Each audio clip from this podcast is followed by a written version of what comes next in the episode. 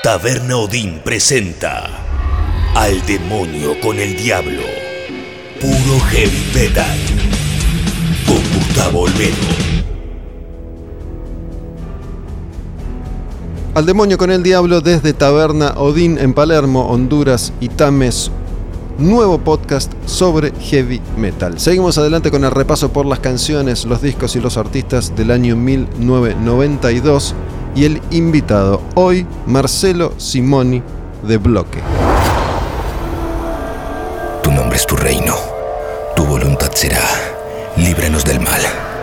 Sálvame, oh Dios. Poderosos se han alzado contra mí. Gloria al Padre, al Hijo y al Espíritu Santo. Como fue en el principio y siempre será. Amén.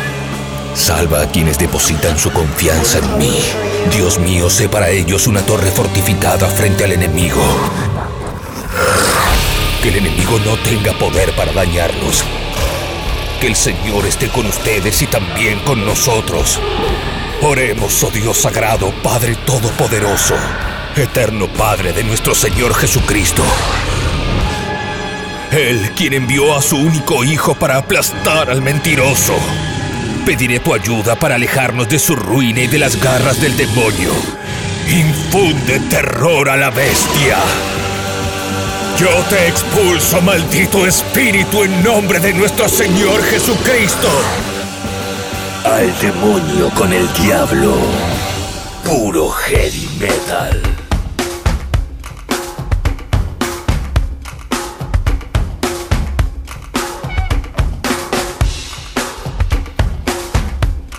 Este es uno de esos discos que, dependiendo en qué momento de la historia de la música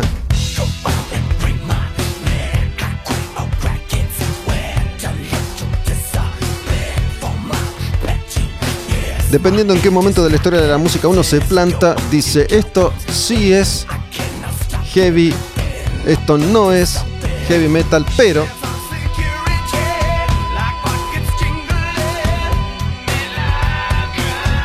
Faith No More en el año 1992 era una banda clave que servía de puente entre aquello que había sido y estaba dejando de ser y lo que se estaba gestando, además de la propia realidad de una banda multifacética, ecléctica como Faith No More, que es de las primeras bandas que aparecen y que mezclan la distorsión de la guitarra con el funk, con el rap, con la música electrónica, con la construcción distinta de la música. Los 90, como siempre digo, son años en los que se combinan todos los ingredientes que existían hasta entonces para generar múltiples nuevas alternativas. Y después de la explosión que había sido el disco The Real Thing de Faith No More del 89, se meten en una nueva década y editan Angel Dust. Esta se llama Midlife Crisis.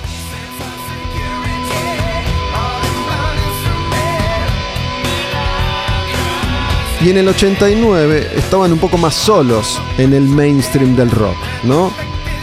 Capaz que asomaba ya James Addiction, los Chili Peppers todavía no eran populares, pero ya para el 92 la escena entonces llamada alternativa había explotado. Ya conocíamos todos a Nirvana, conocíamos todos a Soundgarden, conocíamos todos a los Peppers, conocíamos todos a Primus, conocíamos todos a James Addiction y también estaba ahí Faith No More.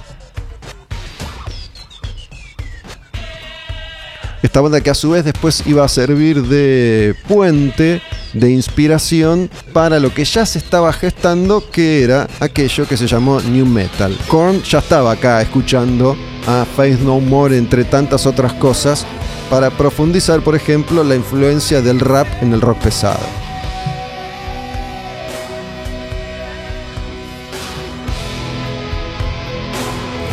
Esta se llama Midlife Crisis. Pasamos a otra canción de Angel Dust, Small Victory, y una de las tantas características de Faith No More a partir de la voz formidable de este señor que se llama Mike Patton, que puede cantar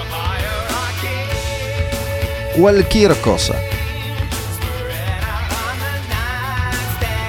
Small Victory.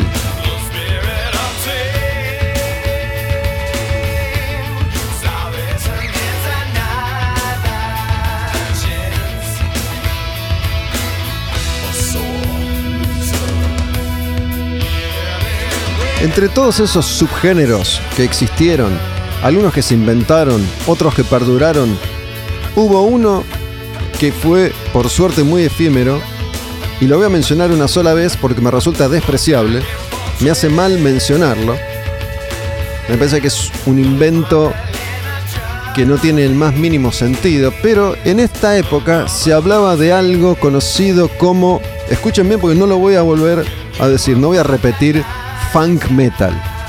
Me parece espantosa esa definición que abarcaba a un pequeño puñado de grupos entre los que estaban los Peppers, Faith No More y Primus.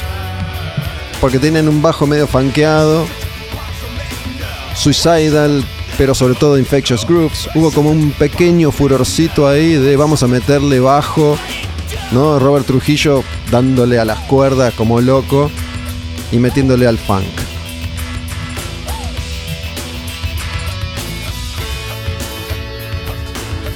La última canción de Faith No More que vamos a escuchar en este repaso en el inicio de Al Demonio con el Diablo es un clásico de los Commodores y que se transformó en una marca registrada no solo para Faith No More, sino también para Mike Patton como cantante.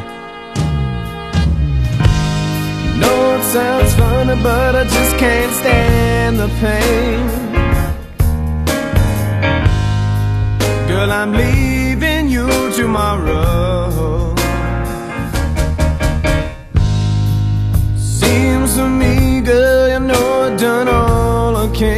En un momento, en una época en la que los cantantes ya empezaban a gritar mucho más de lo que cantaban, donde se empieza a pudrir bien la voz, donde se empieza a experimentar con lo más extremo de lo extremo. Después de los virtuosos, ¿no? De los Dickinson, de los Halford, de los Dio, aparece Mike Patton que de nuevo podía cantar cualquier cosa y se destaca especialmente en canciones como esta. La influencia de la música negra, de la Motown, de los Commodores, en un tipo como Patton y en una banda como Faith No More.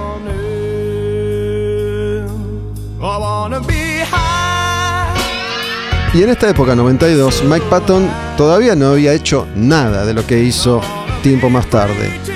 Un señor récord de proyectos de música, de bandas, de experimentaciones, alguien que lo ha hecho todo, desde la canción italiana al metal más extremo.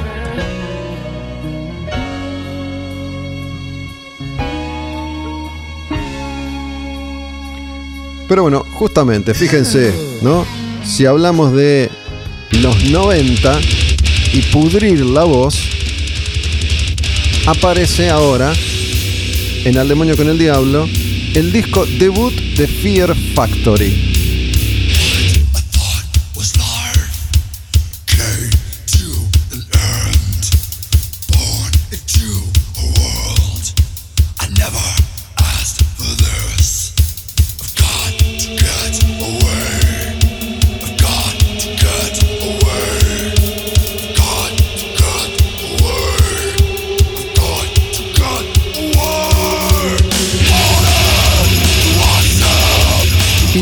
Decir una cosa, Fear Factory vendría a ser algo así como una especie de versión extrema en cuanto a las características y a la estructura de su búsqueda musical de Faith No More.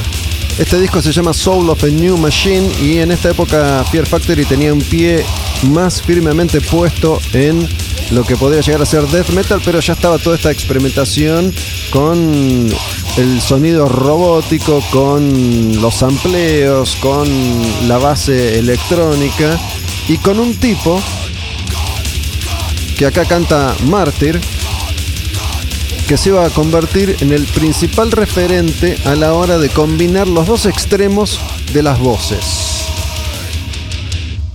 Barton C. Bell que podía cantar podrido,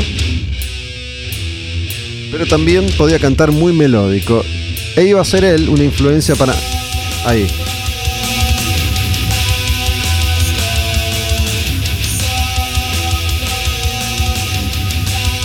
Esto en el 92 fue una revolución.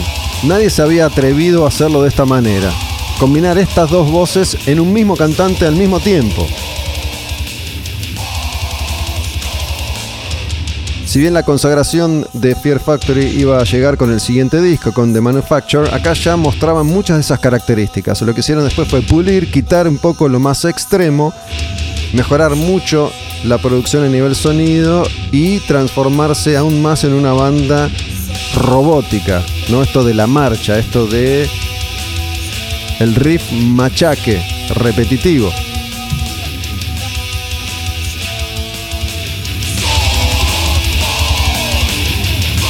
Una canción más de Fear Factory del disco debut Soul of the New Machine en estas primeras experiencias en el año 1992 de este capítulo de Al Demonio en particular. Esta se llama Scapegoat, también es de Fear Factory, de ese disco.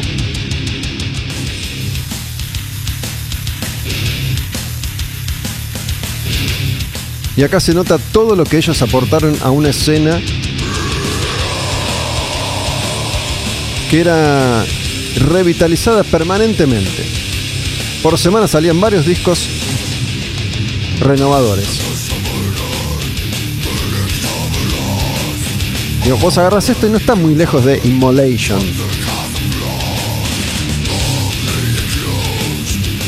Acá parece una banda de death metal. Yo te meto esto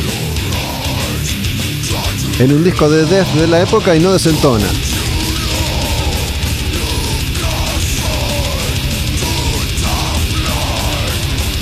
Pero ya la estética era distinta. Y tenía esta cosa más ministry, si querés. Que entonces se llamaba industrial.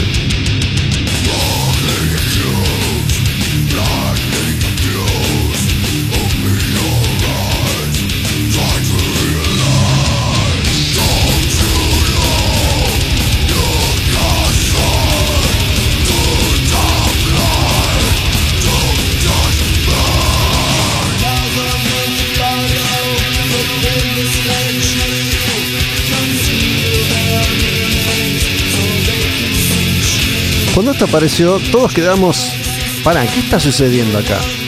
El mundo entero miró a esta banda, a este cantante.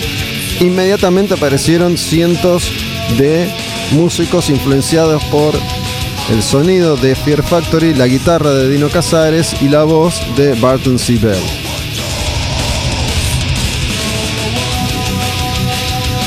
Pero atención a lo que viene ahora, porque estamos hablando de entonces una especie en extinción de una época que tenía un pie puesto en el pasado ya, aunque entonces sucedía en el presente.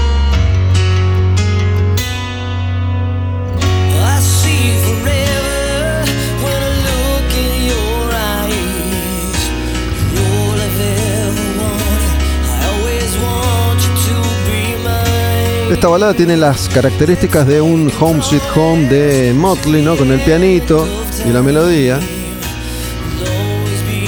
Pero todas esas bandas que en la segunda mitad de los 80 iban a triunfar con este sonido, con estas baladas, con estas canciones jarroqueras, empezaban ya a extinguirse a principios del 92. Iban a ser los últimos estertores de hits para un puñado de grupos que iban a quedar en el camino arrasados por el grunge y el metal extremo. When I look into your eyes. La banda es Firehouse y el disco Hold Your Fire. Firehouse a principios de los 90 tuvo unos cuantos hits. Ya después de este disco el grupo iba a ser intrascendente para la realidad de la música pesada de los 90.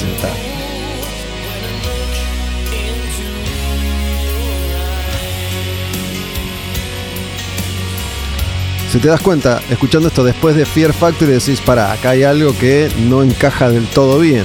Son cosas opuestas completamente.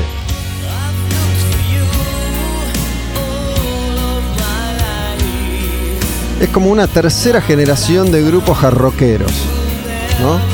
Después de Motley, después de Poison, aparecían estas bandas que lograron colar sus hits que hoy pueden seguir tocando en cruceros jarroqueros que van del Caribe a Miami y de vuelta para que todo el público que disfruta de esta generación de artistas se reúna en una pileta a seguir agigantando su panza de cerveza mientras escuchan estas canciones. Pero si hablamos de algo, si hablamos de algo que en ese momento fue también revolucionario desde el under, vamos a hablar de Godflesh. Godflesh es la experimentación de aquello que se llamó industrial pero al máximo, uno de los principales referentes de ese género. Que en este caso tiene un pie también en lo casi bailable, en la pista, en la discoteca.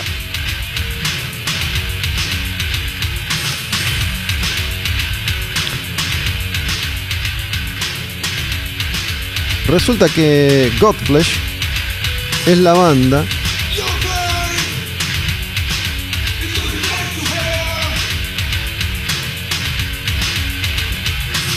de Justin Broderick.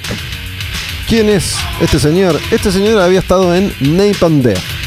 Death, cuando aparece, inventa el grindcore y pasan por su formación unos cuantos músicos que no duran casi nada juntos y después quedan desperdigados por ahí y cada uno hace la suya y lo hace desde un lugar completamente distinto. Ya había quedado atrás el metal extremo, hardcore crossover, grindcore a ultra, ultra velocidad. Y por ejemplo, por el lado de Lidorian, el cantante, se mete en el Doom y Justin en la música industrial. Y en este año 92 editan un disco que se llama Y esta canción que es Mothra. Nunca llegó a ser muy popular la banda, pero sí fue una influencia enorme para muchas de las cosas que se estaban gestando ahí, ¿no? Prong, por ejemplo, tomando un poco de acá, un poco de allá, y va a lograr cosas a nivel comercial mucho más interesantes.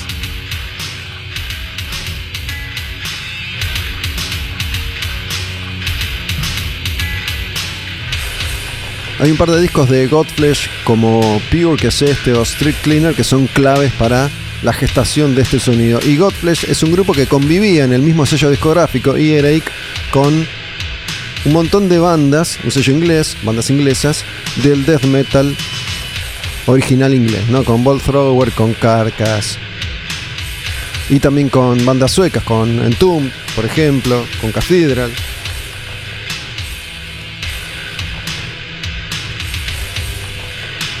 Esta canción es Mostra de Godflesh y hablando de Entombed, vamos a Grey. Y este bajo con esa guitarra. Para el disco You'll Never See, el segundo de Grey.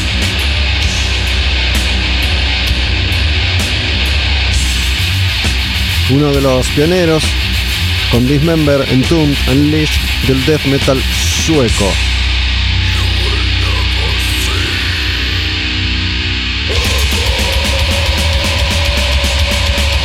Y el Paca Paca.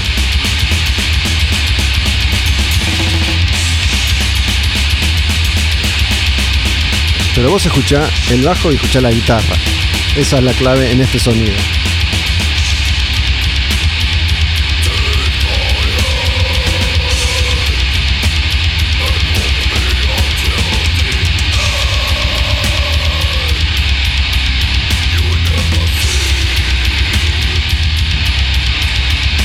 Y en los 90 todo también funcionaba bastante, bastante rápido, ¿no? Los grupos tenían que aprovechar su cuartito de gloria porque enseguida había algo nuevo que los iba a reemplazar entre comillas, porque después todo terminaba conviviendo. En el caso de Grave, los primeros años de los 90 fueron los años de esplendor de una banda que fue clave para el desarrollo del death metal sueco. Después, como sucedía casi siempre, sobre todo si hablamos de metal extremo, la cosa decantaba, los grupos empezaban a desaparecer o esconderse para emerger años más tarde en un momento distinto cuando ya en su condición de clásicos podían acceder a otro tipo de reconocimiento. Pero vamos a meternos ahora con una de las bandas clave de ese sonido de los primeros 90. Ya hemos escuchado a Face No More, hemos escuchado a Fear Factory, obviamente ahí estaban todos esos grupos como Pantera, como Prong, como Sepultura, como Biohazard, como White Zombie. Pero esto es Helmet en su pico de gloria. Segundo disco, Meantime. Y esta canción, In the Meantime. También esta cosa, el machaque y la repetición. Con Paige Hamilton, guitarrista y cantante de Helmet. Esto.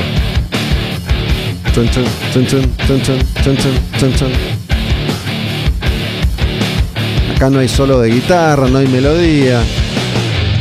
No hay una mierda.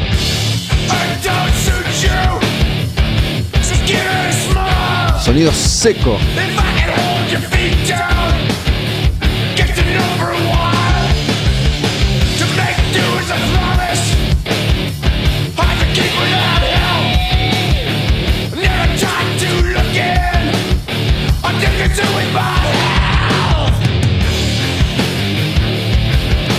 Page Hamilton que tenía una construcción musical muy amplia, una cosa medio yacera, de experimentación total, encontraba en este disco la consagración de su banda, Helmet, que iba a vivir acá su época gloriosa con este disco y con Betty. Después, lo mismo que dije con Grave hace un ratito, lo aplicamos a Helmet.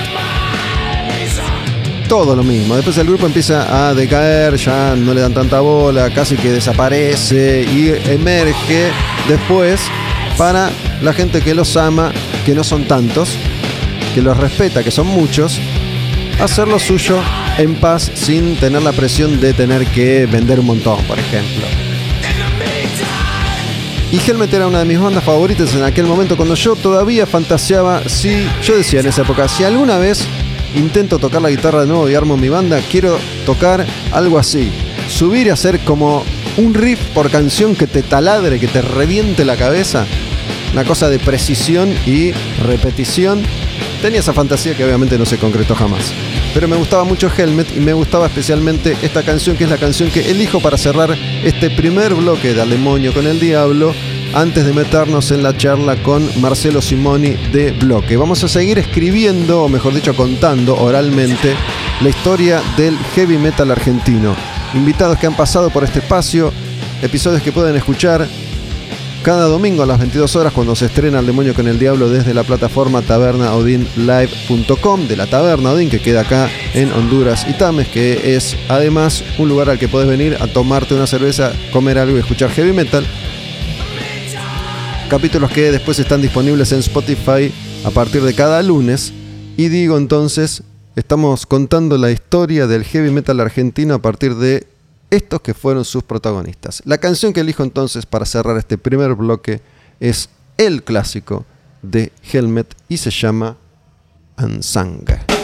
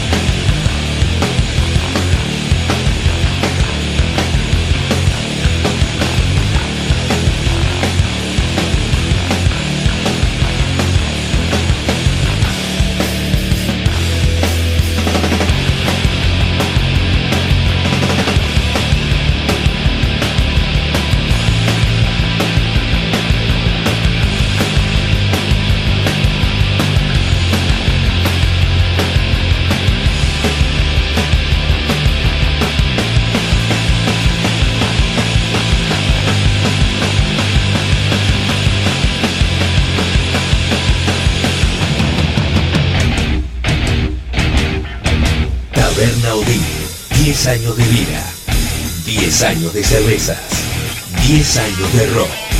Palermo, Honduras y Tames. Devoto, Avenida San Martín 6080. En redes sociales, arroba tabernodin, arroba tabernodinland, arroba tabernodin club. Diablos, acusador, calumniador, Baalzebul, señor príncipe, Belcebú, señor de las moscas. Al demonio con el diablo, puro heavy metal.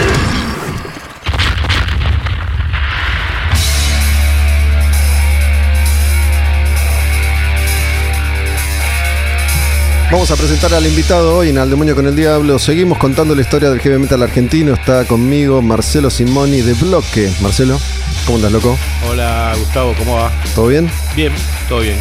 Gracias por la invitación. A mí me pasa, y esto suelo comentarlo seguido, que escuchar determinadas canciones, o escuchar música en definitiva, suele llevarme al momento X en el que viví por ahí con mayor intensidad esa canción, ese disco, ese momento en particular. Cuando vos escuchás esto, que es el, inicio del disco Demolición de Bloque, ¿te varía el recuerdo cada vez que lo escuchás o siempre vas al mismo lugar? A ver, me, me lleva, hasta el 2014 me llevaba al mismo lugar. ¿Cuál era? Y aquellos años. Sobre todo cuando escucho Demolición me acuerdo de la historia de por qué y cómo se puso arriba del escenario este tema. Un capricho mío. A ver. Eh, se venían los, los famosos 10.000 watts Sí, que hacía Frank Lamota.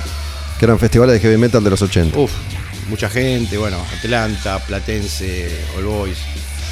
Se venía el de All Boys, que eran los carnavales de All Boys, y mm, nosotros llegamos previo al show un, jueves. Y el tema lo terminamos ese jueves. Yo le digo a los pibes, le digo, toquémoslo. No, que le falta rodaje, no, que toquémoslo, digo, toquémoslo. Bueno, vamos a meter los últimos 20 minutos del tema a repetir a lo burro. Abrimos con ese tema y al segundo estribillo estaba todo el estadio cantando Demolición. Entonces es imposible que yo no vaya a All Boys. Mi cabeza va a All Boys de cabeza, así de, de una. Y mm, mágicamente, porque esas cosas pasaban mágicamente en esas épocas, se nos corta todo el PA. Y queda el estadio Cantando. Demolición. A los 30 segundos volvió el PA. Yo vi un personaje ahí, pero nunca lo voy a decir, se va a la tumba conmigo eso. Es un personaje muy conocido.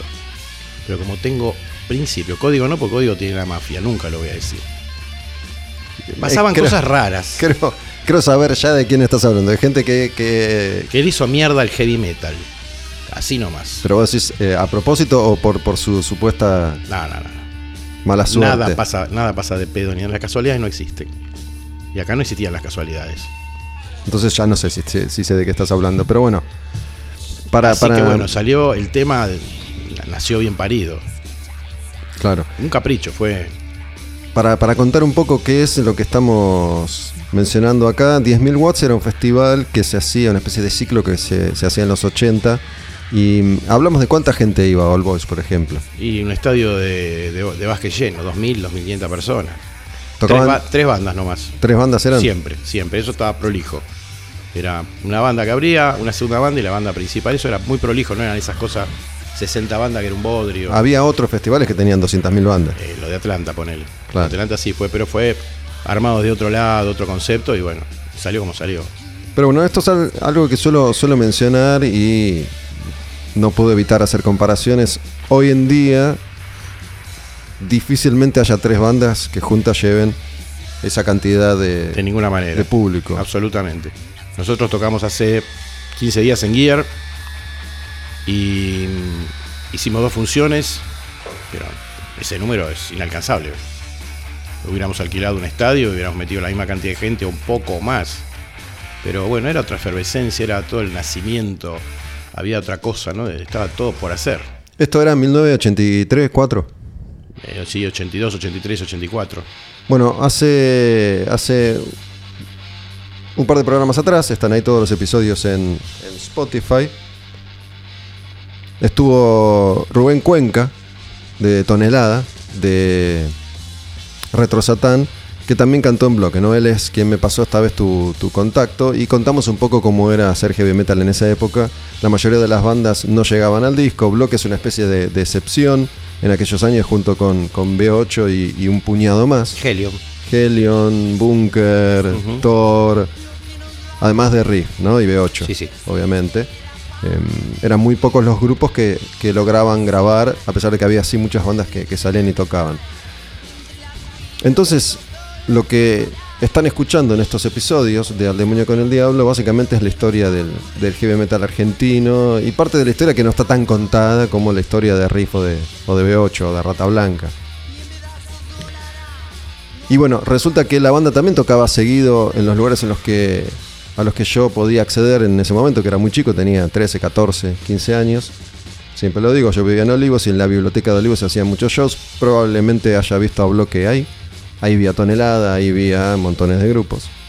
Y había una pequeña escena ¿no? que, que se estaba gestando y que surgía, me parece a mí, motivada por el fenómeno del heavy metal internacional, que en ese momento era nuevo, novedoso, muy popular, muy grande, muy masivo. Por eso había tanta gente también que iba a esos conciertos y que, que no se replicó nunca más, en definitiva.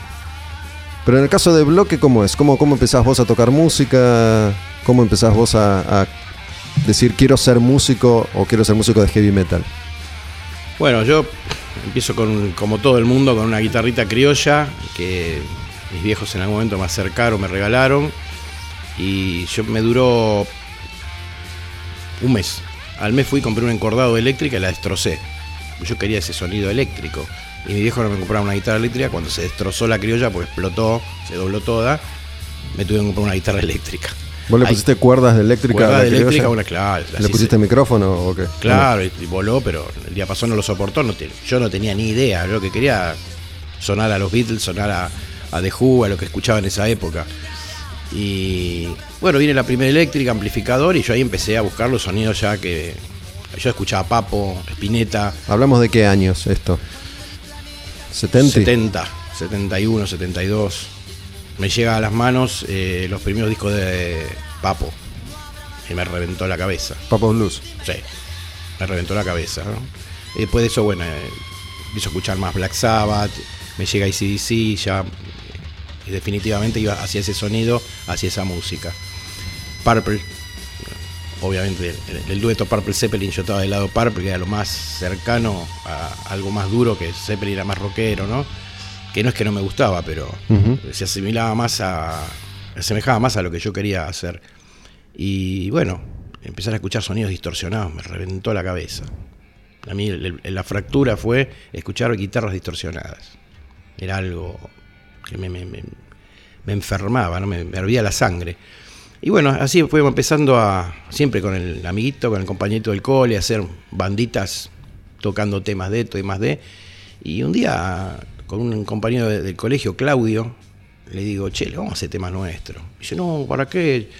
A mí me gustan los Beatles, me gusta Queen, ya pisando los 80.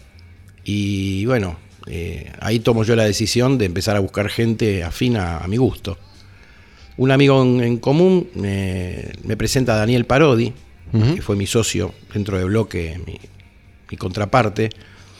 Y bueno, ahí de ahí en adelante es como que encontré el camino que yo quería recorrer. Después, bueno, la búsqueda de músicos en esa época que era un problema, ¿no? Era, Lo que, lo que estamos escuchando mientras grabamos es Demolición, el único disco que grabó Bloque Exacto. en el 84, ¿no? Sí, sí. Que salió por el sello Umbral, que es el mismo sello que había sacado Violadores y, Y B8. B8. Que era un sello que no, no- no me acuerdo bien esta historia que, que me la contaron dos mil veces y, y no la recuerdo nunca. No sé si, si quedó la experiencia Umbral como algo bueno, como algo no tan bueno, como algo bueno porque era lo único, no tan bueno por, por los manejos que habrá habido o, o el presupuesto o el acceso a. Tenían tres bandas que en ese momento estaban en la cresta de la bola y los tipos no supieron manejarse. Los desbordó. A mí los pasó por arriba. A nosotros nos pasa después con Madame, años después. Está, bueno, nada que ver, ¿no? Vilma Palma con nosotros, obviamente el tipo que hizo. Vilma Palma puso la, la ficha, la puso ahí. Pero acá en, en Umbral, eh, la experiencia. Yo me traslado otra vez. Vamos, vamos a aquellos años. Grabar un disco era que tocabas el cielo con las manos. era algo, como decís vos, a pocos nos, tu- nos tocó la suerte de poder grabar un disco, ¿no? Que te digan, vení, vas a grabar un disco. Mal, bien, con poca producción, con poco sonido, sin conocimiento, se grabó un disco. Si no, esta música hubiera quedado en el olvido. ¿Quién es que se acerca a ustedes para ofrecerles grabar un disco? ¿El sello mismo o a través de alguien? Bueno, nosotros eh, en un festival que vino Barón Rojo a, a obras, se nos acercan a hacer una nota, con, me recuerdo todavía, con, con el Walkman en la mano, eh, Fernando Laratro y Daniel Aguilar, los que hicieron posteriormente Cuero Pesado.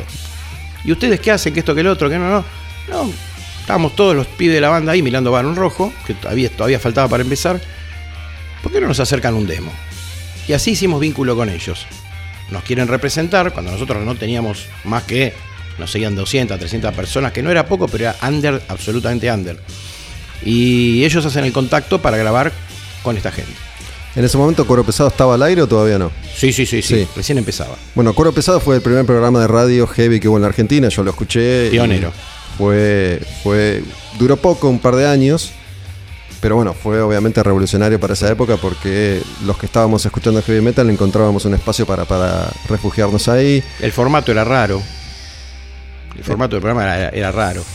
Era, yo el recuerdo que tengo es que era bastante creativo, Sí, muy creativo. ¿no? Muy creativo. Daniel Aguilar, que no venía ni del rock ni del heavy metal, pero se, se armó un personaje divino para, Exacto. para cuero pesado y, y lo llevaba muy bien. Y bueno, ahí yo descubrí un montón de bandas, un montón de bandas internacionales, grupos que, que me enteré que existían más allá de los clásicos, no, yo estoy hablando de, de- de metal extremo, pero internacional, ¿no? Cosas. Yo en ese momento quería escuchar lo más heavy posible y, y ahí conocías o escuchabas Venom, Exciter, Loudness de Japón, qué sé yo, un montón de cosas que yo descubrí y me parecían una, una locura más allá de los clásicos.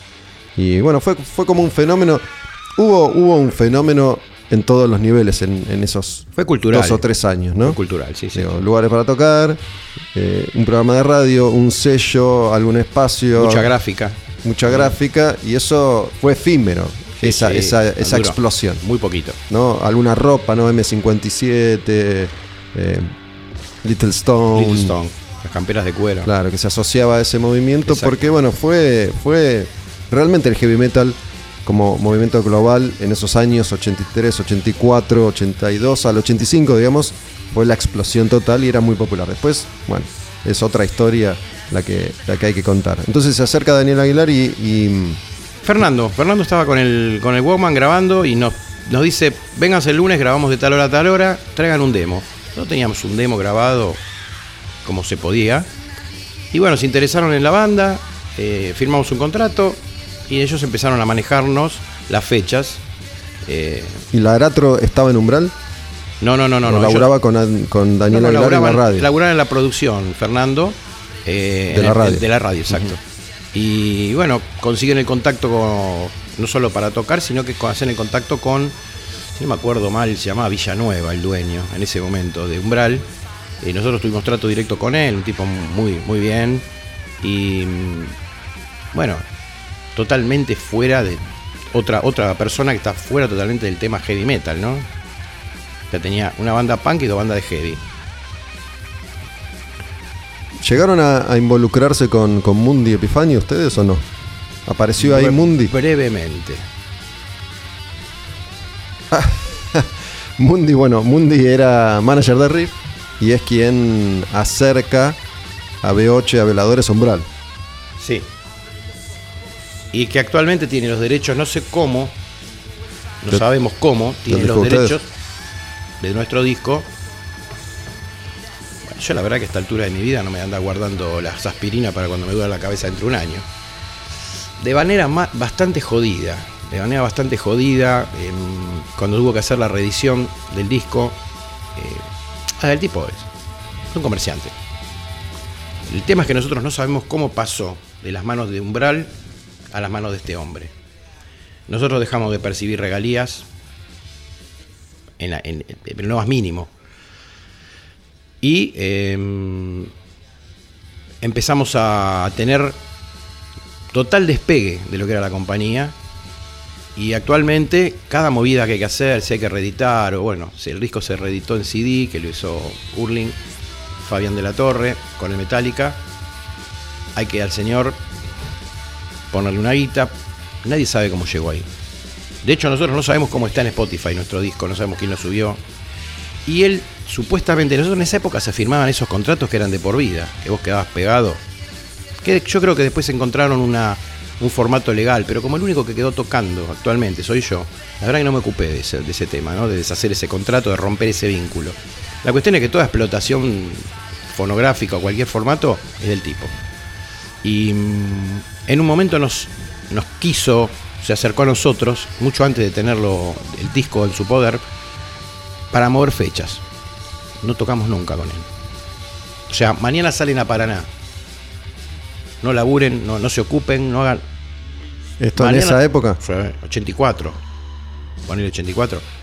Sí, después de obras que hicimos con, los dos obras que hicimos con Vapo, eh, solista ya, y con B8. 19 y 20 de octubre del 84. Eh, Mañana salimos para Mendoza, pero no te digo mañana figuradamente, textual. Estábamos los cinco ahí como pelotudos, esperando que el muchacho. Viene la combi, viene el micro, viene. el- Un desparpajo. No tocamos nunca una fecha con él, nunca. Pero esto cuánto tiempo duró? ¿Cuántas veces lo Y esperás duró, en la esquina? duró dos veces. Claro. Ah, dos veces lo esperas en la esquina, tal cual.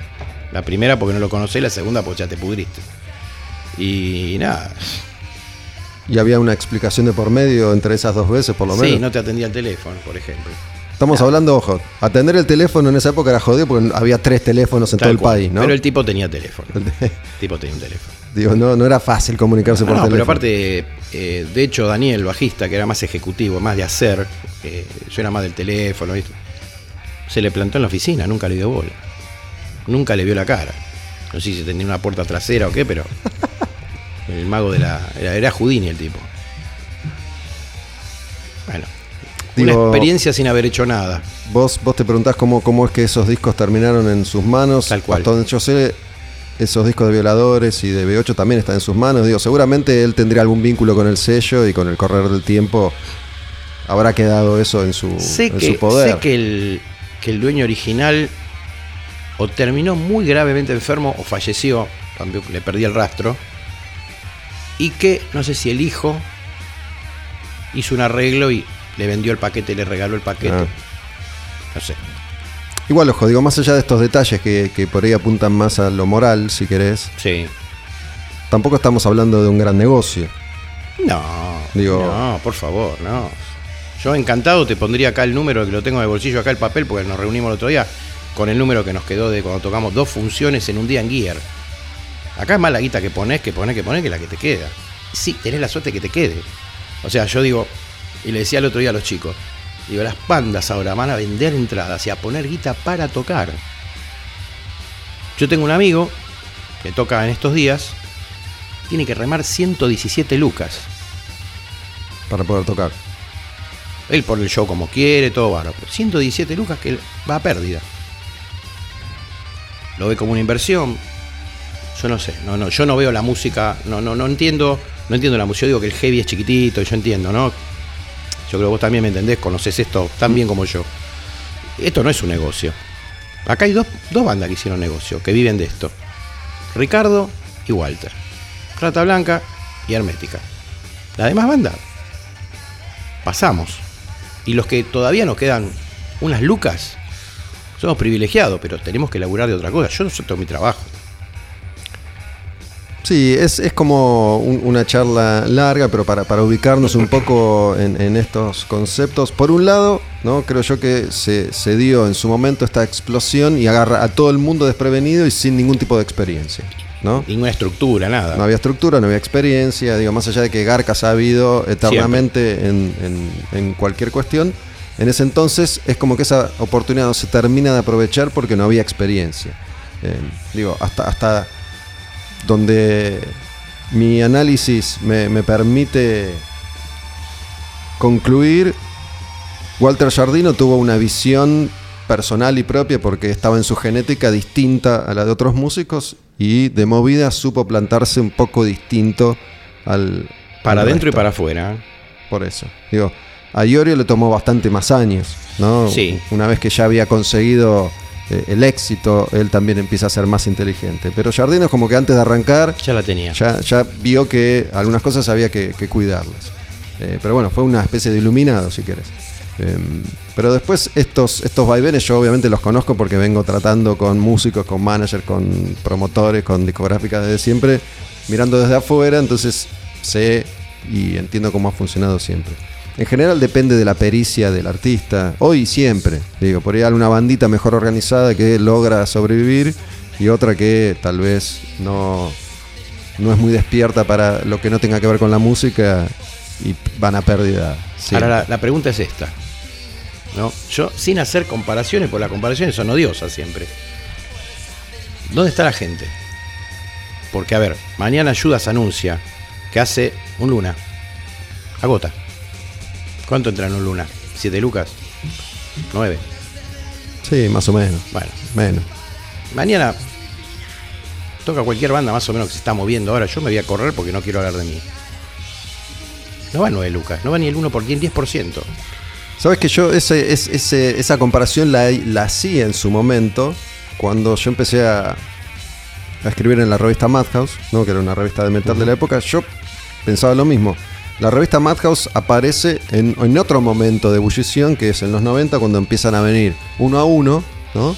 Eh, el dólar muy barato, entonces Mucho show. muchísimos shows, empiezan a venir todas las bandas todos los fines de semana por primera vez y había también una enorme efervescencia. Aparece Animal, eh, que es una banda que también genera un recambio local y todos los conciertos estaban llenos. Digo, podías anunciar una fecha y, y lo he visto.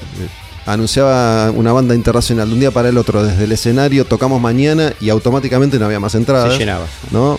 Venía un grupo para hacer un show, hacían cinco, venían Ramones. Bueno, y- Ramones, el de. Ramones, Kiss, Med, todas las bandas agregaban funciones. Y después vendía siete revistas. Digo, y yo decía, para, ¿cómo puede ser?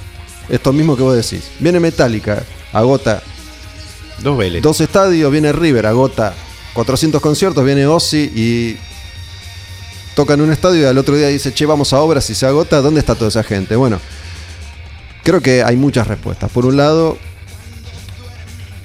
la gente no tiene las mismas ganas de invertir en un producto local que en un producto internacional, porque seguramente hará sus propias comparaciones, ¿no? Digo, muchas veces no le queda otra que gastar al día de hoy, no sé, si viene ayuda, como vos decís, Cinco lucas. 5 lucas, Seis. 10 si querés una mejor Contra, ubicación. contra mil. Capaz que tocas vos por 200 pesos y no, que, no quieren pagar. Eh, eso pasa en, en distintos niveles. Digo, muchas veces la gente eh, se gasta 5 lucas en, en alcohol, pero no quiere gastar 150 pesos en, en una banda. Bueno, Digo, ese una es un tema, un tema ya, fo- ya digamos casi folclórico del Claro. heavy metal, ¿no? El tipo que se tomó todo y quiere entrar de garrón. Pero es en casi. Los 80, en los 80 era el que entraba a hacer quilombo, Claro, es una cuestión cultural. Es cultu- sí, ¿no? bueno. Este, digámoslo así. Yo pienso que hay otra cosa también, Gustavo. Yo- tratando de justificarlo, ¿no?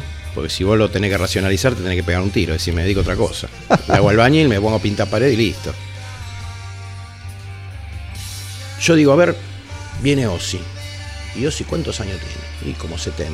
¿Cuántas veces lo voy a ver? No sé, por ahí se muere. De hecho, ya se están muriendo un montón. Nosotros, nuestra generación, los vimos nacer, triunfar y lo estamos viendo morirse. Nosotros somos una generación privilegiada. Tiempo real. ujú. Vos decís, y toca bloque. Y a bloque si no lo veo ahora lo veo dentro de dos meses. Yo por eso no toco acá muy seguido. Yo no toco muy seguido. Toco lo menos seguido posible. Sí, creo que esa lectura estaba también antes de que los músicos estuvieran al borde de la muerte, ¿no? Digo, bueno, qué sé yo, viene esta banda, no me la quiero perder. ¿Volverán? Para ver a Orcas tengo tiempo, eso, eso Tal también cual, está. tal digo, hay, cual. hay- de nuevo, me parece que todo eso es, eh, entre otras cosas, cultural. Pero lo que sí observo al escucharte es que hay como un, como un dolor ahí que, que Hay uno Prevalece, uno que entender, perdura. Uno entender, ¿no? O sea, yo vengo de la época en que volanteabas y pegabas afiches, 100 afiches, porque no teníamos guita para más, de Rivadavia y General Paz hasta Flores, y metías 400, 500 personas.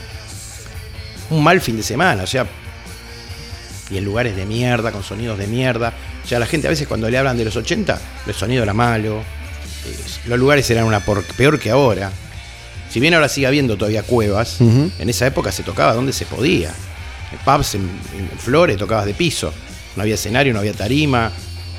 Sí, había una, una efervescencia, ¿no? Superó todo tipo de previsión, todo tipo de estructura, no había estructuras.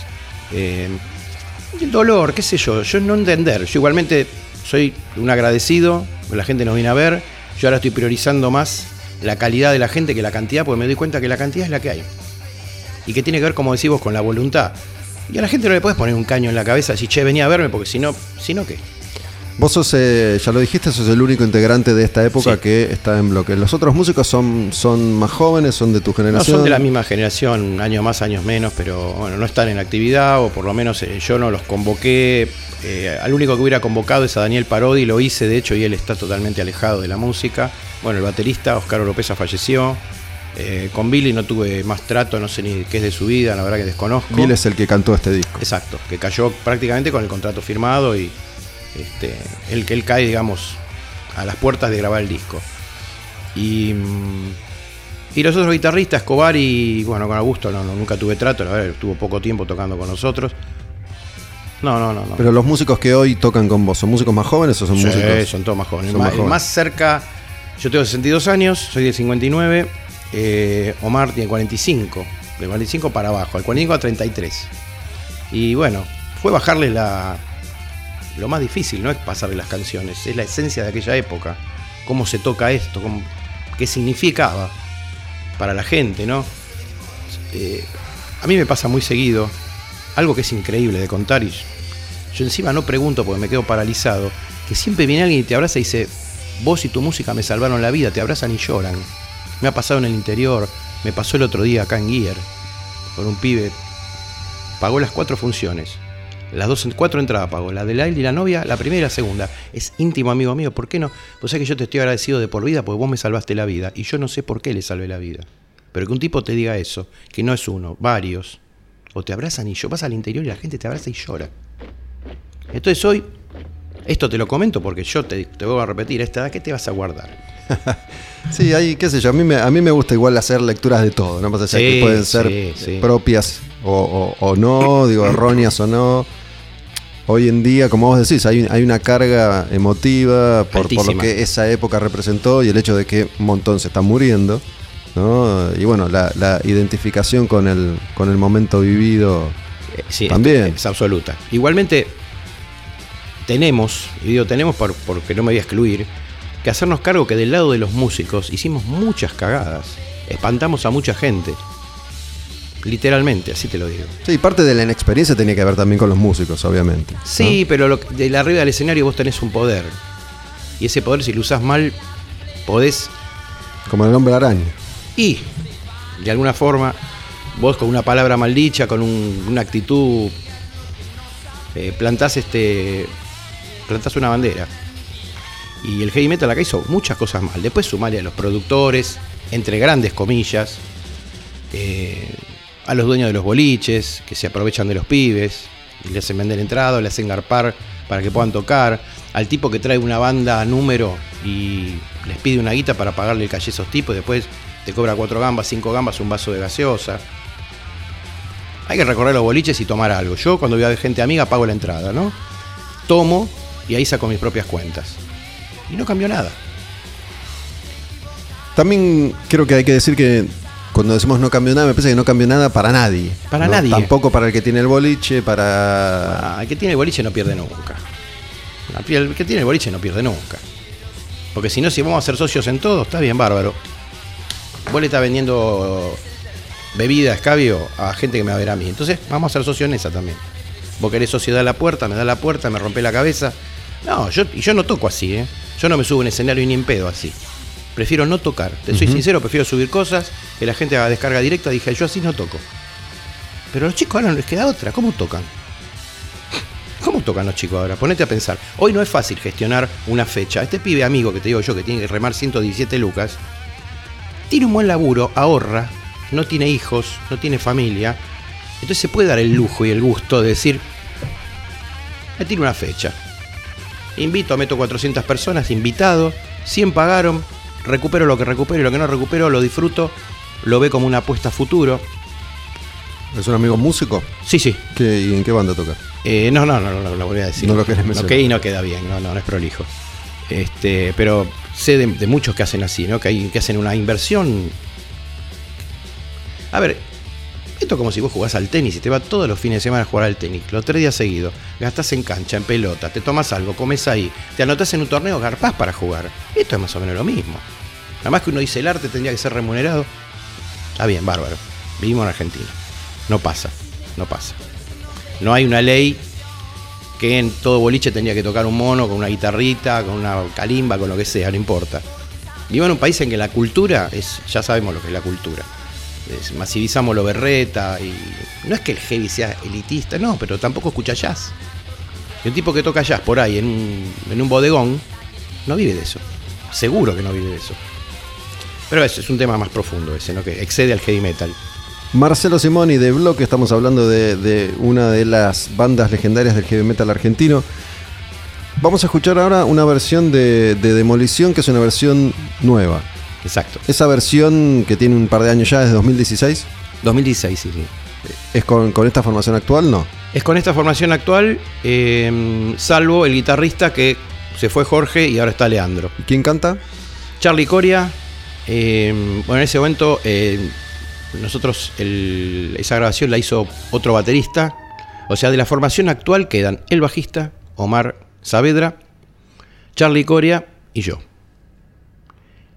Cambiamos el guitarrista, que se fue Jorge Chosoni, que grabó en esa oportunidad.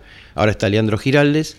Y el baterista que estaba Pablo Méndez y ahora está eh, Germán Brites. Bueno, esa, esa es la historia de esta grabación que es la regrabación de un clásico de bloque de este disco que estuvimos escuchando, que es del 84. La canción es Demolición.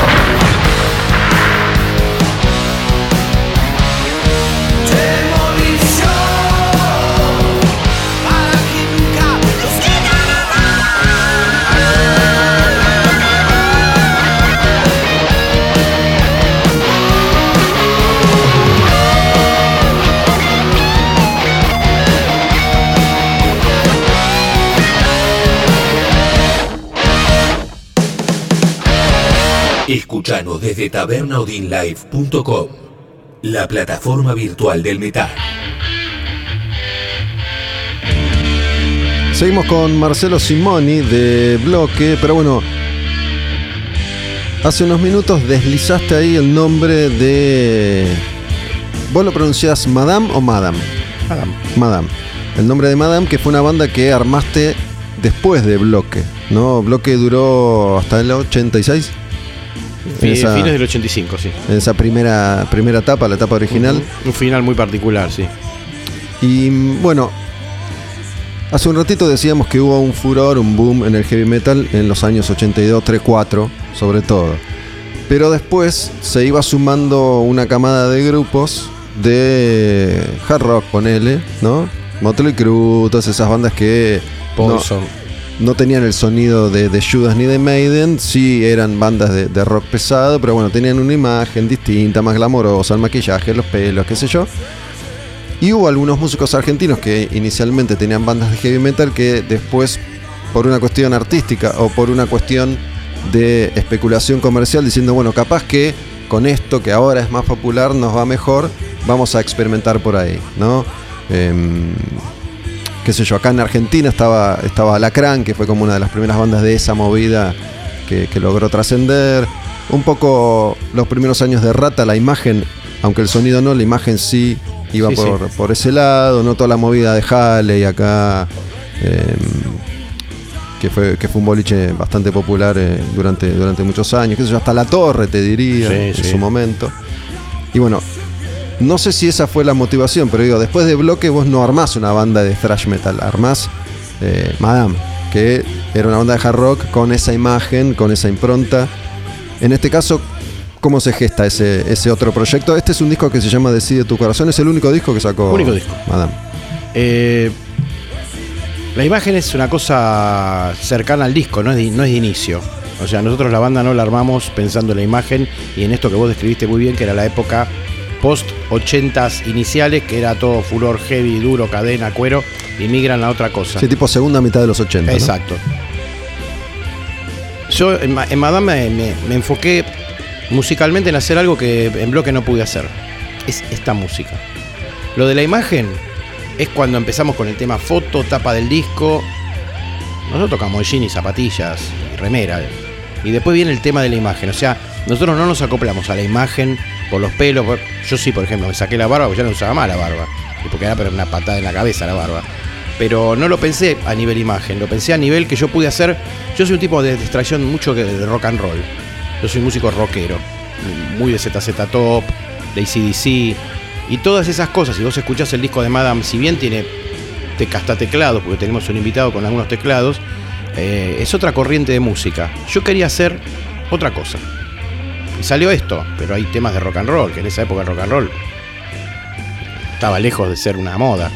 Pero bueno, alguien Nos asesoró. asesoró ahí, Eh, sí, digo, sí. porque la banda se llama Madame aparte. Sí, ¿no? pero Madame, No se llama Madame surge de casualidad con un cantante que no llegó a grabar. Árbol de Levas. No, claro. Pero no, pues no sabíamos qué nombre ponerle. Y tiramos 15 a 20 nombres, sacamos un papelito así, salió Madame.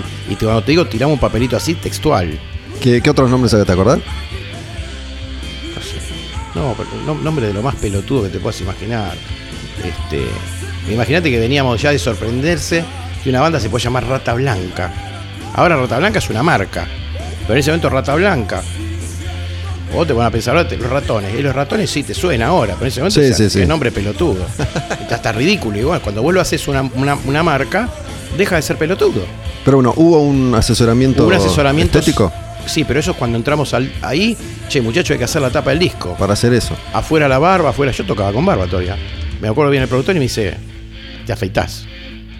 Bueno, me afeito un día, vengo con los bigotes, me dice, no, no, te afeitás. ¿Cuál, cuál sos acá? ¿El del Camisa, medio? eh, no sé qué foto estás viendo. Estoy viendo una, una camisa verde. Sí, alguien- sí, sí, la camisa verde soy yo. Camisa verde sos vos. Un atrevido. Eso no tenía nada que ver con la filosofía, que yo lo único que quería hacer esta música. ¿Y de qué año es esto exactamente? ¿90? Sí, 90, 91. Eh, yo quería hacer esta música, mucho más melódica, eh, viste, con sonidos podridos, pero quería hacer esta música. Era Decide tu corazón, ¿no? Yo quería hacer una referencia a, a esta etapa porque, digo, es una etapa de, de la carrera de Marcelo y porque tiene que ver también, digo, más allá de las circunstancias individuales, tiene que ver con ese recambio al que hacíamos referencia, ¿no? En el 90 Rata Blanca estaba explotando. Steve ¿no? Claro. Y todas estas bandas que vos nombraste que marcaron el- la cosa, lo glam. Y que acá llegó un poquitito más tarde, ¿no? Llegó mucho más, llegó en el tarde. 90, Y 91. los Motley y todo eso vienen, claro, vienen cinco años con delay, porque las Sí. otras bandas le habían pasado por arriba. Claro. A Motorhead, Judas, Maiden, y- estaban pero postergadísimos. Acá volvimos a, a bloque, ¿no? Sí. Y mm, la imagen de bloque yo no, no me acuerdo exactamente, pero creo que tampoco era tan heavy metalera, ¿no? Digo, a diferencia de muchas otras bandas que apostaron de lleno al cuero, a las tachas, digo... Era una mezcla. Tengo, tengo el recuerdo de Bill, el cantante muy flaquito, ¿no? Aunque tenía una voz Calzas brillantes. poderosa, con unas calcitas y qué sé yo, Alguna muñequera. alguna muñequera. Era medio, medio híbrida la cosa. Ujú. Pero yo creo que en ese momento la música era tan arrolladora y las letras, sobre todo, eh, B8 y nosotros tenemos letras muy, muy comprometidas con lo social. Que la ropa era como que. Yo tocaba con unos pantalones dorados muchas veces, violeta. Y la gente no, no, le- no te miraba, la gente realmente iba a escucharte. ¿De dónde sacabas un pantalón dorado Pero lo violeta? hacía mi tía, que era, que era modista de alta costura, y hacía lo que se me Te cantaba. decir, se lo sacabas a tu abuela, no sé. No, no. a tu vieja. No, me decía, mirá, mañana voy al 11, mi tía de, de modista de alta costura, me decía, le traigo muestras. Después me decís qué querés, qué idea tenés, yo te asesoro. Y ella me hacía la pilcha. La en genia, mi qué- tía María, fenómeno. ¿En qué te habías basado para decir que era un pantalón dorado? ¿Qué sé yo? Nada. Ni idea, ni idea. No, no, nada. Nada. O pantalones, Daniel tocaba con pantalones a rayas blanco y negro. ¿Quién usaba un pantalón con rayas blanco y negro? También se lo hacía una modista de amiga de la madre. También hay que tener en cuenta que las bandas clásicas de heavy metal no fueron, no quedaron indemnes a esta influencia más glamorosa. No, hubo, hubo momentos en Turbo los que, de Judas. claro, Turbo de pelos. Judas, pero digo, Ozzy tiene Whitesnake. Whitesnake, pero bueno, Whitesnake tenía una extracción más blusera, si querés, más, Sí, más pero purple. mirás a Cobra y la, la evolución de su imagen. Sí, es- sí, sí. Digo, Ozzy en la época de Ultimate Sin, por ejemplo, ¿no? Con, con los claritos, los ojos delineados, unas calzas, tenía unos enteritos rojos brillantes. Ozzy. Ozzy estaba gordo, gordo en esa época. Dickinson usó sus calzas de colores también. Harris las, las calzas rayadas también. Scorpions, digo. Scorpion, sí, sí, sí. Las, las bandas clásicas viejas que Se venían de otro- acoplaron, ¿no? Unos a se otros. fueron mimetizadas y Claro. se fueron acomodando. Imagínate, si a mí viene un tipo y me dice cambien la imagen acá, Argentina, chiquitito como una baldosa, a ese nivel que son producciones, mega producciones a nivel mundial, vienen los tipos y te dicen, mira, hay que cambiar la imagen. Cambia la imagen Judas. Che, ¿y cómo, cómo era la convivencia? Porque cada, cada músico que viene acá tiene su propia visión a partir de su experiencia, ¿no? ¿Cómo era la convivencia? Bloque en ese momento era uno de los grandes referentes, ¿no? Estaba como Riff, tipo ya, Riff se codeaba con, con el rock nacional realmente popular, ¿no? Igual yo creo que Riff eh, hay que sacarlo del, del, ámbito del heavy metal. Riff fue Por el gran eso. referente del rock duro.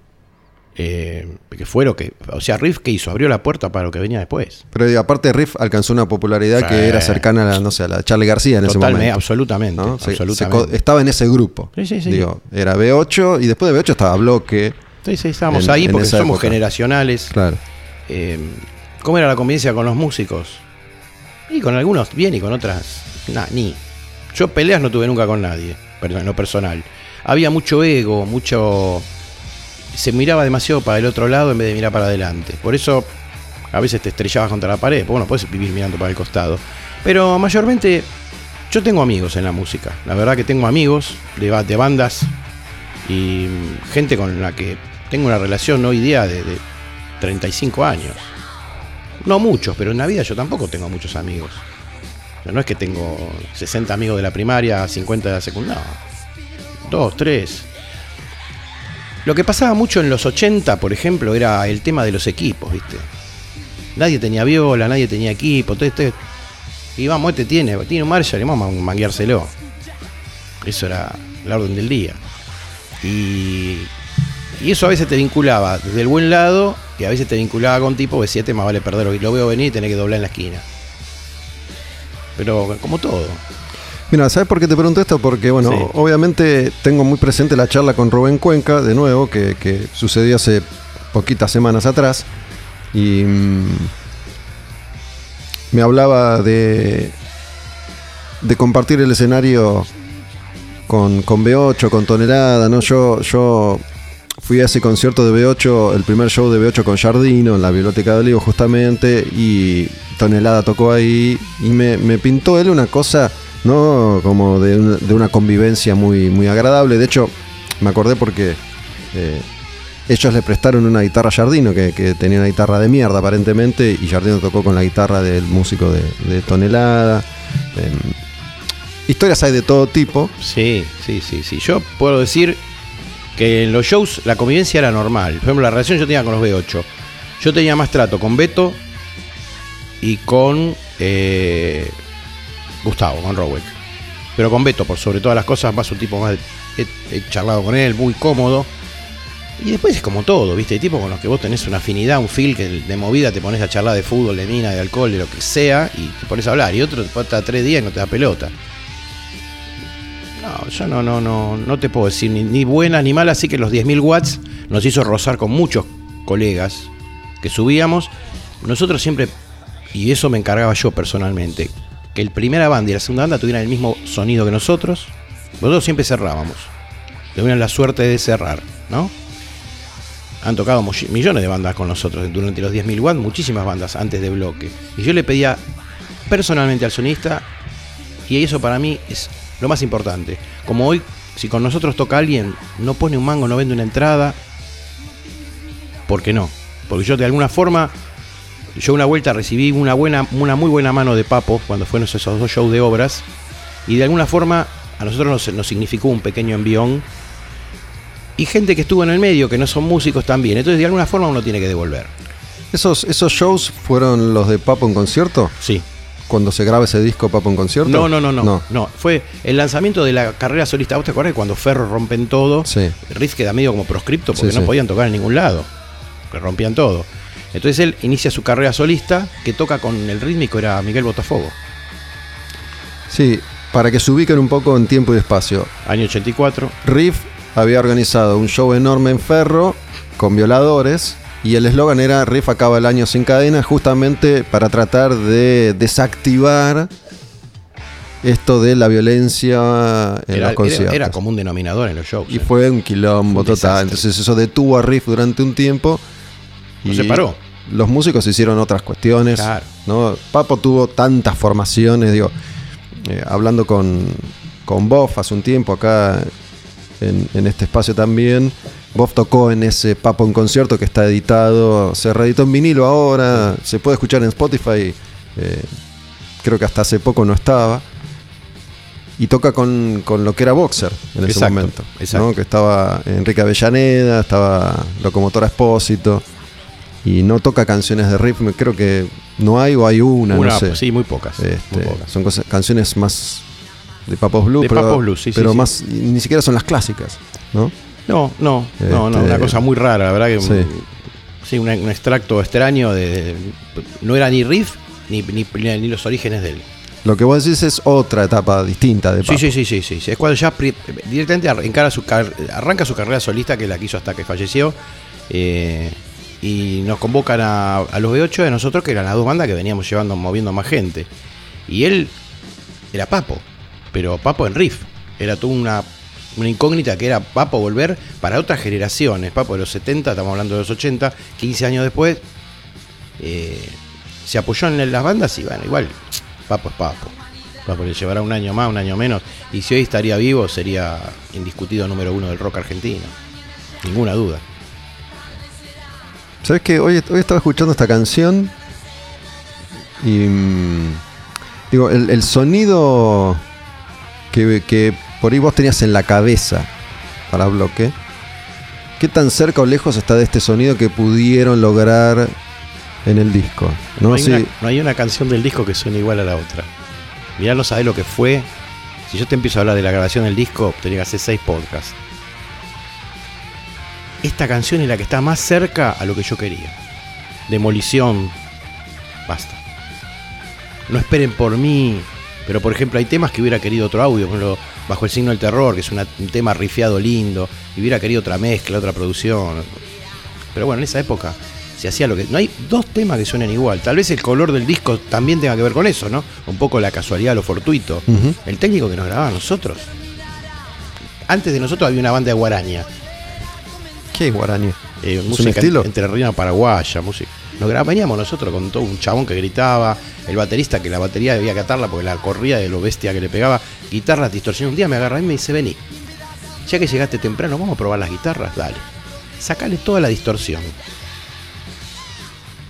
¿Cómo sacarle toda la distorsión? Sí, sí, sí, sí. A ver cómo suenan. Imagínate lo que es esto tocado con guitarras limpias.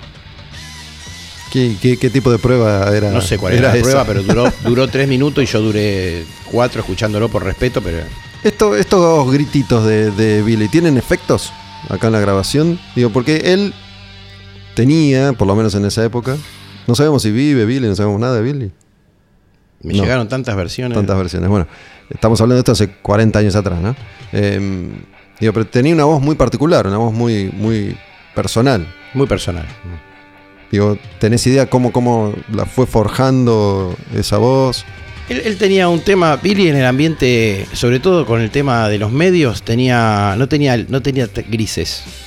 Los periodistas o lo amaban o lo mataban. Y mayormente lo mataban. ¿Y por qué lo mataban? Porque abusaba de los gritos, cosa que a mí me, me irritaba bastante. Y a Parodi también, ¿no? Eh, y le decíamos, afloja con los gritos, bla. Y le quedó como el fingerprint. Al final terminó siendo como La su- marca registrada. Tal sí. cual. O sea, hoy viene gente y te dice, y Billy, pero ¿cómo los gritos de Billy? Le digo, bueno, macho, te quedaste en la historia, qué sé yo. Yo hoy quiero un tipo que cante, ¿no? Pero tiene, tiene un efecto ahí la, la, la voz o él lo graba eso solo con su voz. La voz es de él, después sí tiene un pequeño delay, un pequeño reverb, Eso. pero el, el- el- o sea, no, hay, no, hay- no había octavadores, no había nada en esa época que pudieran, el tipo afín, autotune no existía, obviamente, ¿no? ¿Y tenés idea cuáles eran su- sus fuentes de inspiración para querer gritar así?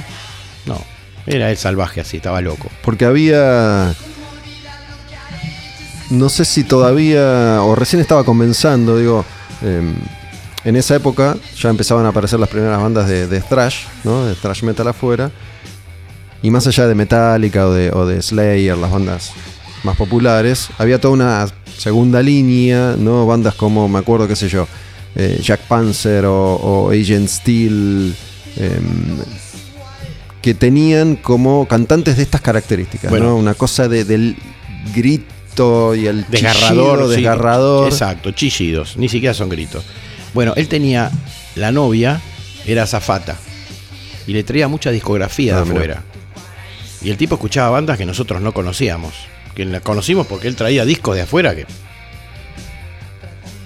Él me trajo a mí Estaba informado. Sí, totalmente. Está ahí, siempre viste que Europa y Estados Unidos. Hoy está todo más casi en tiempo real, pero en ese momento no, no, no estaba el tiempo real. A mí me trae una, en una vuelta un Walkman. Cuando acá el Walkman no sabía nadie que era un Walkman. O sea, te imagínate con los discos era. Sí, tipo sí. era un adelantado. Y probablemente haya tenido alguna influencia de bandas que escuchaba él. Pasó tanto tiempo que yo la verdad que si, me- si en algún momento las escuché se me borró el rígido por completo. Pero yo estaba más en el tema sonoro. Yo estaba enfermo, yo mis amplificadores los desarmaba todos, las guitarras las desarmaba todas, yo soy ingeniero y, la parte electrónica me enferma, ¿viste? Una cosa que yo admiro a los tipos que tienen ese sonido, que vos decís es el sonido para el tipo, tienes que buscar el sonido para vos. Y para buscar el sonido para vos tenés que tener un ingeniero que te destripe el equipo, como pasa afuera. Para que acá uno tiene que agarrar y toquetear sus propias cosas, porque no hay, acá no existe esa figura. Acá qué guitarrista tiene un ingeniero. Sí, y el paso de ustedes a, a esto que vos me decís que, que en tus inicios era, era Papo, ¿no? Y Purple y, y Zeppelin, digo, en, en esta etapa los referentes eran los obvios, Maiden, Judas o, o qué? Eh, Maiden, Judas, Saxon, Tigers of Pantan, eh, Crocus, eh, ACDC, por supuesto, eh, Motorhead. Eh, bueno, Daniel y yo escuchábamos mucho Rush, que es otra vertiente, no, no tiene nada que ver. Eh, clásicos. ¿Sabes Dio. que me puse a, a googlear un poquito? Sobre toda esta etapa y todas estas bandas hay muy, muy poca información. Poquísima. ¿no? Digo, por ahí alguna entrevista que te hicieron a vos hace un- algunos años, pero noté que un par de veces aparecía la referencia esta de la New Wave of British Heavy Metal. No sé por qué nos identifican tanto con Yo eso. no lo hubiera pensado. Yo tampoco. Hasta ahora que lo leí, ¿no? Que, que era toda esta movida medio under que, que se dio en Inglaterra, que fue una enorme influencia para, para Lars Ulrich de, de Metallica. Ujú. Eh, Pero bueno, me acordé porque mencionaste a Tigers of Punk Tank, Sí. que, que era una banda de, de esa de esa- generación. de esa generación. Y, y cuando la mencionaste dije, puede ser, ¿no? Porque tenía una, una distorsión diferente, Totalmente. más, un poco más flaquita que la de... Más finita, más, finita. chillona, sí, sí, más estridente. Y un poco bloque tiene eso, al menos en lo que se escucha en el disco. Digo, por eso te preguntaba si en tu mente y el disco pasaba Y- lo mismo. Y de algún lado vos tratás de sacar alguna aproximación con, los, con lo que había acá, ¿no? Digo, vos por ahí decías, yo quiero, quiero sonar a Sí, Run sí, to sí. the Hills Sí, sí, sí, y, no salía en el estudio. Claro, no, no, yo, a mí la referencia más cercana que tenía era el audio de Judas, que para Judas. mí el audio de Judas es la banda que mejor audio desarrolla en sus discos. Ese disco tiene ese sonido perfecto. No hay banda que calce mejor el sonido que, que estos tipos. Pero además es una de las pocas bandas con tantas décadas de trayectoria que tiene tantas etapas diferentes, ¿no? Digo, Todas. Vos de Maiden encontrás una línea que si bien cambia, Es la línea. es la línea de Maiden. Judas tiene etapas completamente distintas. Totalmente, sí, sí, sí. Discos que suenan completamente distintos. Bueno, yo siempre digo, había que tener huevos para hacer un, un disco como hicieron Turbo en ese momento. Y hoy Turbo te hace dar cuenta que los tipos estaban 10 años adelantados. Vos escuchás hoy Turbo y decís, hay que sacarse el sombrero, pues eso no fue. Vos lo escuchás ahora, pero uno tiene que retornar. Es como cuando yo agarro un pibe y me dice, no me gustan los Beatles. Bueno, primero sentate y escuchate todo. Y después de Rubber Soul date cuenta que hay otra, otra vida. ¿No? Y date cuenta, hermano, eso se hizo hace 50 años, 55 años. Eso tenés que poner en contexto. Y bueno, el sonido con el sonido pasa lo mismo, ¿no? Y acá las limitaciones de lo que había. Acá, ¿qué había? No es como ahora, que ahora más o menos el que tiene guita se puede comprar una cabeza mesa boogie y la, la perillas un poco y suena del carajo. Che, y, y volviendo a Billy, creo tener el recuerdo también. Yo iba con un amigo mío, Chuli Julián, con el que compartí un poco esa etapa. Y a él le gustaba mucho Bloque, eh, incluso más que a mí. Y le encantaba Billy, ¿no? Creo que Billy tenía un carisma Totalmente carismático. que la mayoría de los cantantes de heavy metal no tenían en la Argentina, ¿no? A la gente le gustaba Billy como, como personaje, más allá de su voz. Billy tenía un carisma que era superior a su voz. Bueno, para mí, el, el tipo más carismático de la Argentina es el Beto, Samarvide. Samarvide. lejos. Tipo separa. Yo la única banda que iba a ver casi, digo, sería injusto decir que no fui a ver otras, pero a las que iba a ver de gusto, que yo me empilchaba un sábado a ver, toca B8 y iba a ver a B8. Esa cosa salvaje, esa cosa desprolija, pero con, con una energía que te pasaba, te pasaban por arriba de la cabeza. Y el y verlo, y verlo al Beto ahí arriba. Ah, el Beto para mí es un tipo que tiene una, un carisma nato ya que no se aprende. Eso, si naces o no naces con eso. Y Billy tenía esto con la gente, se la ponía en el cuarto tema, la te, metía en el bolsillo. Sí, una cosa como Papo, si quieres, salvando las diferencias, pues otro tipo de personaje. Sí, Papo sí, era sí. esas personas que se separaba, decía, "Ah", y la gente enloquecía. Carismático, tal cual. total- totalmente, sí, sí, sí. Sí, coincido. Y esto que a mí me gusta recordar siempre porque, porque era como el cantito de batalla de la época, ¿no? En, en esa época Papo era un, un semidios y en cada concierto de heavy metal de, de una bandita o varón rojo en obras se cantaba por Papo. Tal cual. Tal cual. Sí, sí. La cosa que se ha perdido, ¿no? Ahora más que nunca habría que. Yo creo que cada banda tenía que hacer un cover de riff o de papo. y. qué sé yo. Este, Che, y mm, yo fui a ese concierto de, de Barón Rojo, que vos mencionaste hace un rato ya largo en, la, en la charla, que se te acercan para entrevistarte y a raíz de eso consiguen un contrato discográfico. Fue de los primeros shows que, que vi en mi vida. Si hablamos, evidentemente, de la primera visita de Barón Rojo. la primera. ¿no? Que la fue en el primera. 83. Eh, el primer show al que yo fui en mi vida, el primer show de mi vida fue Van Halen en Van obras. Halen. Y unos meses más tarde vino Barón Rojo a tocar a obras también. eh, que tocaron con, con B8 y con Factor RH, que era una banda de- del sur, de, de la Argentina. Y eran esos momentos, viste, que vos vivías algo muy aislado, tener a Barón Rojo, que si bien era una banda española, no eran inglesa ni de Estados Unidos, estaba en su mejor Estaba, momento. estaba ahí arriba, sí, con un, sí. Con un discazo volumen brutal, es un discazo impresionante. Sin desperdicio. Este, y, y eran esos eventos que, que escaseaban, ¿no? Digo, que veías ahí a 5.000 tipos conviviendo con vos y compartiendo con vos, porque muchas veces te daba la sensación que estabas medio solo en esto del heavy metal. No, pero es- esos, esos conciertos tenían eso que vos decís, ¿no? 5.000 tipos que vos decías, te mirabas con todos, estás con una sonrisa. Esa cosa de, que vos no lo ves hoy. Hoy vas a una, Hoy es todo más como más formal, ¿viste? Más no más careta, porque es una palabra de mierda. Está más estandarizado, Exacto. estamos todos ya acostumbrados. Pero en esa época era algo, ¿viste? Sí, decir, ya hay dos, tres generaciones que nacieron con eso al alcance de la cual. mano. Pero en esa época vos te cruzabas un tipo que tenía una remera de Iron Maiden por la calle y seguro que te saludabas. Pero seguro.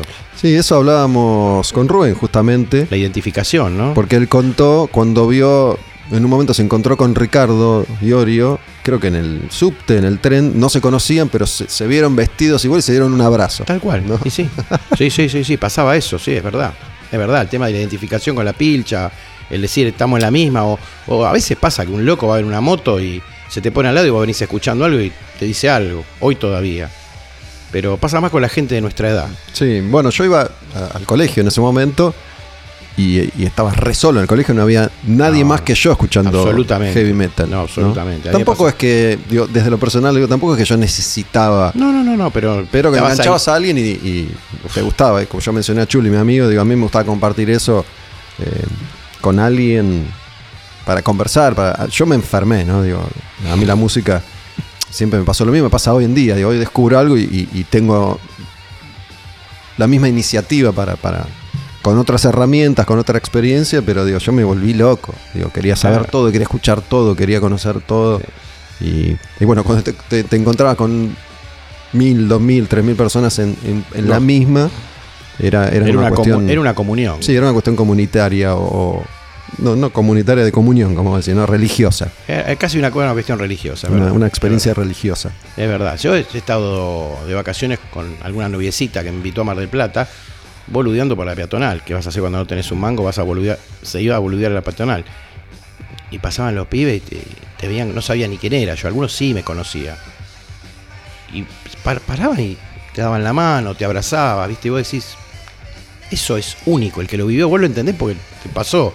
O le pasó a Rubén y yo esta- esas cosas, vos decís, ¿y ahora qué, qué, qué boludez? No, no, en ese momento no era una boludez. Es como que vos decías, no estoy solo, o hay otro loco como yo. Hoy lo contás con los dedos de la mano, ¿no?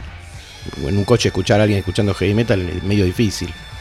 Creo que eso es un poco también lo que pasa cuando, cuando te cruzas con alguno que te dice me salvaste la vida, ¿no? Digo, Sí. sobre todo con gente que, que vivió, que Sí, sí. tenés que tener más de 40, me parece, para sintonizar en esa. Tal cual. Porque a mí me pasó, eh, si bien estos podcasts están subidos ahí, la gente los escucha cuando tiene ganas.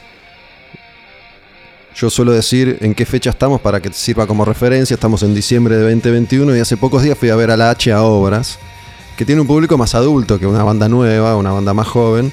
Y, y hay mucho de eso, de, de lo compartido, ¿no? Gente que me saluda por esta cuestión de código de compartimos esta música o te escuchaba hace 20 años, qué sé Sí, yo. Hay- una cosa ahí de, de experiencia de vida eh, que, que tiene que ver todavía con, Sí, sí. con esto que, que estamos mencionando. Sí, sí, sí, absolutamente. La identificación con lugares en los que o vos eras la voz de un programa de radio o el otro te bajaba una música que al tipo lo transportó a un lugar o, lo o le salvó la vida, como dicen, que a mí me cuesta decirlo a veces, pero... y- o tipos con los que has compartido un recital, ¿viste? La vivencia del público, lo que pasa abajo, los que estamos ahí arriba no nos enteramos. Hay todo un mundo abajo del escenario, que vos lo ves a veces cuando vas a ver una banda. Pero normalmente el que está ahí arriba se pierde todo lo que pasa abajo. Nosotros tenemos una costumbre que siempre pido yo que, los shows no terminen al filo cuando vos tenés que entregar el salón. Que, que terminen 20, 30, 40 minutos antes para que nosotros podamos estar con la gente. Y yo le pido siempre a la gente que se quede porque romper esa distancia, ¿viste? El músico está ahí arriba, vos estás abajo y inevitablemente hay una distancia que es la del artista y el público. Y estar con la gente, que la gente te pregunte cosas y, y la gente tenga esa oportunidad. Marcelo, muchísimas gracias, che, por haber venido, un placer. Por y favor. mm, lo último que te, que te pregunto es, digo, más allá de toda esta charla que, que tuvo de todas las, las experiencias y, y de ciertos sinsabores que, que perduran, hoy en día, ¿qué es lo que más te conecta? En el momento que vos decís, bueno, yo sigo haciendo música por esto. No sé, ¿estás en tu casa desarmando una guitarra o estás en el escenario? Digo, ¿qué, ¿cuáles son los espacios en los que vos estás contento y feliz con esto que haces? Lo que me conecta actualmente es eh, haber vuelto. Yo volví a tocar en el 2014, después de muchos años, casi 20, que me dediqué a formar una familia, criar a mis hijas, y en un momento se me abrió la puertita de volver y volví. Y volví como, como, como un pendejo de 18 años, con esa cosa que te agarra acá cuando escuchas un tipo tocar la viola, y eso es una de las cosas que me moviliza, que no se me, no se me fue del 2014 para acá y cada vez me siento mejor.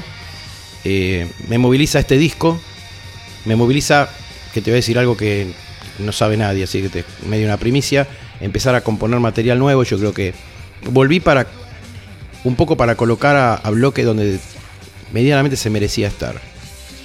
Eh, me moviliza ver a tipos de mi edad que nos vienen a ver, que, pero que vienen con sus hijos. Y me moviliza la fidelidad de la gente, el cariño y el afecto y ser un tipo privilegiado. Yo la verdad que ir a entregarle una entrada a un tipo que labura en un comedor, que labura en un merendero, gente muy marginal, y regalársela o lo que... ¿Cuánto tenés? dame 100 pesos, no me importa. Y me voy a pérdida, ¿eh? Me voy a la loma del culo, no me importa. Esas cosas a mí me matan. El día que no me pase más eso, me dedicaré a ver y a escuchar música. Marcelo Simoni de, de Bloque, elijamos una canción de, este disco, que es el disco de alguna forma que, nos ha juntado en esta charla de Demolición, que mm, el otro día, no sé si alguien me lo comentó o leyendo, que, una buena edición original de este disco en buen estado cotiza bastante. Uf, mucha guita. Eh, Vos sabés que se hizo una, una edición limitada en el 2016 en Chicago, de 500 unidades. En vinilo. En vinilo. Con una contratapa que no tiene nada que ver con la realidad, porque está un guitarrista que no participó en la grabación del disco, pero lo hicieron como quisieron. La cuestión es que salieron 500 copias, 250 celestes y 250 blancas, numeradas. Em, sí, sí, cuesta, cuesta una guita. Vos lo buscas en eBay y no podés creerlo. Bueno, pero vos podés pedir lo que quieras, ¿no? Después hay que ver si quién lo paga hay toda una cuestión de coleccionistas. Creo que me resultó tentador, porque yo tengo, no, no, no compré el disco, no lo tuve en ese momento, pero mucho tiempo después me lo regalaron. Tengo una edición que dije, a ver, voy a ver en qué estado está. Guardalo, guardalo, esas cosas se ve que cotizan. Yo me, entero por amigos coleccionistas, no, no porque yo lo sepa. Y sí, sí, no, pasa con Bloque, pasa con un montón de bandas de cosas que. Esto es una rareza. O sea, nosotros quedamos como una banda de culto. Y el disco este, bueno, Keaton da pena, que es el, el de Hyrax eh, tienen una copia nuestra original. Bueno, Hyrax es eh, otra banda que tenía un cantante así, ¿viste? Medio estridente. Estridente, ah, hablamos hace un ratito por, por sí, sí, sí, Che, bueno, ¿qué, canción querés que escuchemos de, del disco para cerrar la charla? Voy a salirme de los hits. Dale. Eh, estoy entre dos, entre No esperen por mí o Bajo el signo del terror. Bajo el signo del terror no. Voy a elegir No esperen por mí porque en ese momento hacer una canción que empezaba con una guitarrita limpia era jugarte la vida 100%. Marcelo Simoni, de Bloque, Demoliciones el disco. Esta canción se llama No esperen por mí.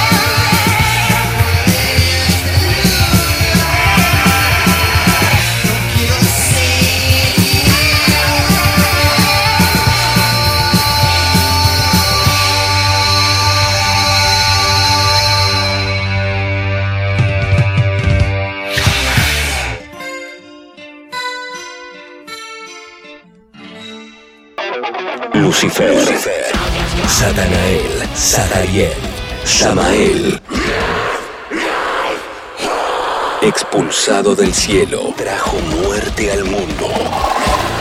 Al demonio con el diablo. Puro heavy metal. La maldita intro que empieza de abajo y te caga los programas de radio, los podcasts. Nos metemos en el último bloque, al demonio con el diablo, desde Taberna Odín. Recién escuchábamos a Marcelo Simoni de Bloque contar su historia. Y retomamos ahora las canciones del año 1992. Habíamos dejado hace un rato con Helmet. Esto es también de Suecia. Se llama Hypocrisy la banda. Y es su primer disco, Penetralia. Hypocrisy ya formaba parte de una generación segunda de bandas de death metal. No está ahí en el selecto grupo de los Entombed o los Grave, sino que viene después. Y mm, curiosamente o no, en el caso de Hypocrisy, iban a sacar un par de discos en los inicios de su carrera que iban a pasar más o menos sin pena ni gloria. Recién después, cuando esto deja de ser un movimiento incipiente, el grupo logra una identidad también a partir de su estética alienígena y el concepto que se empieza a manejar desde ese lugar a nivel contenido para grabar sus discos más reconocidos. Hoy en día Hypocrisy es toda una institución de metal extremo, mientras que acá estaba mostrando recién sus primeras armas. Esta canción se llama Impotent God. God es Dios, impotent es impotente. Dios impotente.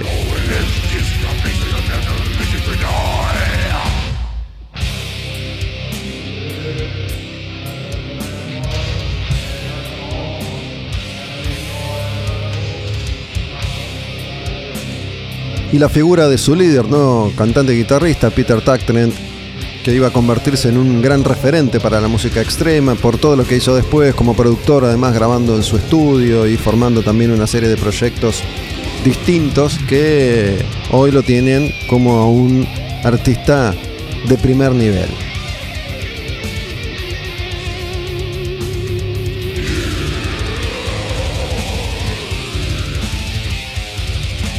Y algo más o menos parecido podríamos llegar a decir sobre esta otra banda de death metal, pero de los Estados Unidos. Incantation. Si bien es un grupo reconocido por la enorme influencia que tuvo desde el under del metal extremo de los Estados Unidos, el nombre de Incantation en los inicios iba a ser un nombre reconocido solamente para los más puristas, elitistas, estudiosos del metal extremo. Este disco, considerado un clásico de la época, Onward to Golgotha, tiene esta canción que se llama Devoured Death. Igual que con Hypocrisy, aunque a un nivel no tan popular, Incantation con los años iba a lograr mayor reconocimiento que el que tenían en esta etapa.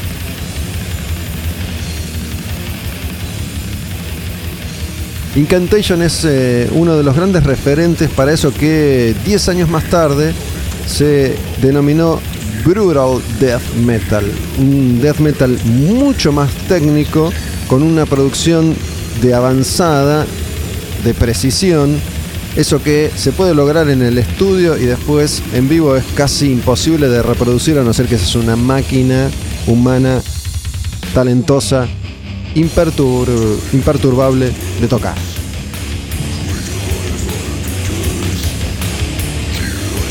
Sos músicos que vos no entendés cómo mierda meten dedos por tantos lados a esa velocidad y precisan justamente ser muy exactos, porque en cuanto pifiaste con los dedos se te fue a cualquier parte la música. Onward to Golgotha sale en el año 1992, ese es el año que todavía estamos recorriendo y nos queda un rato largo aún.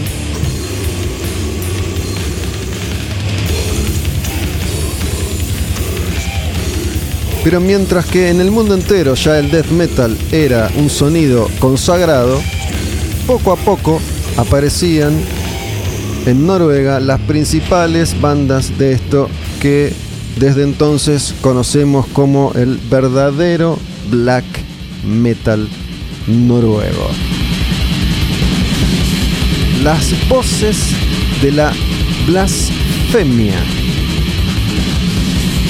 Y estos locos que se juntaron, se pintaron la cara, enchufaron sus instrumentos y empezaron a hacer un ruido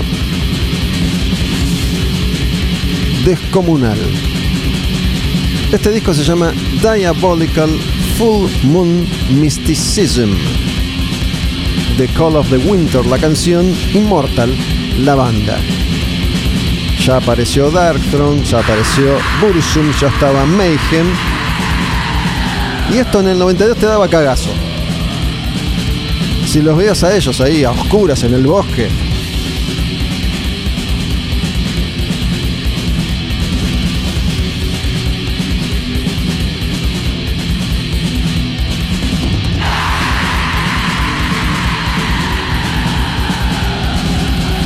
Te quiero ver. Ni siquiera te vayas a Noruega. Anda caminando por la playa de San Bernardo en invierno, de noche, solo escuchando esto. Metete en los bosques de Villa Gesell a ver si no te da cagazo.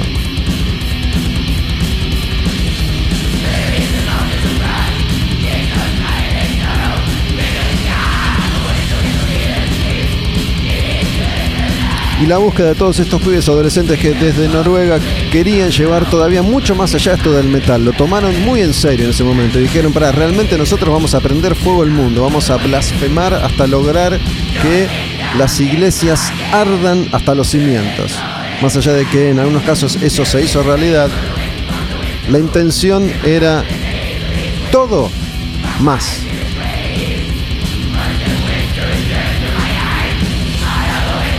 Tratando de invocar a los antiguos, a la mitología nórdica y la influencia pagana de aquello que habían sido ya y después de ser cristianizados habían dejado de ser.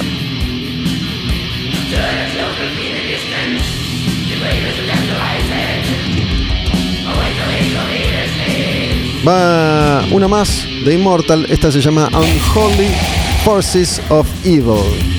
Diabolical Full Moon Mysticism y esto de la luna llena que aparece recurrentemente, la luna como uno de los estandartes con los que se identifican todo este tipo de grupos. Inmortal.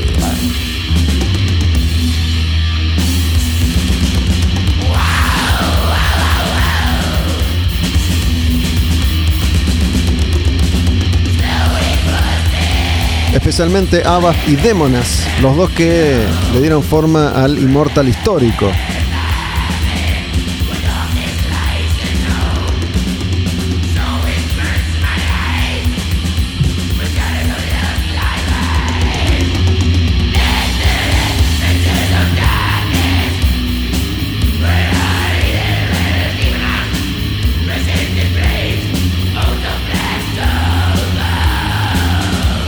Faltaba poquito, muy poquito para que el black metal estuviera en boca de todos a raíz de los incidentes. ¿no? Primero la quema de iglesias y después el asesinato de Unanimous a manos de Bark Vikernes y las dos bandas que se van a convertir en una especie de river boca del True Norwegian Black Metal, Mayhem y Bursum.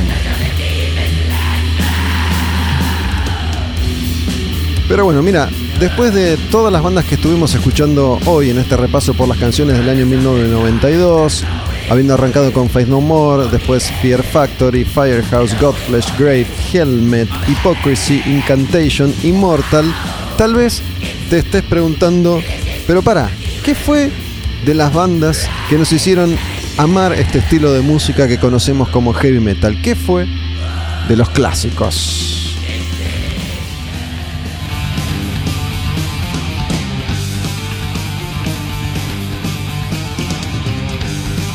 Y a esa, a esa pregunta te respondo Iron Maiden.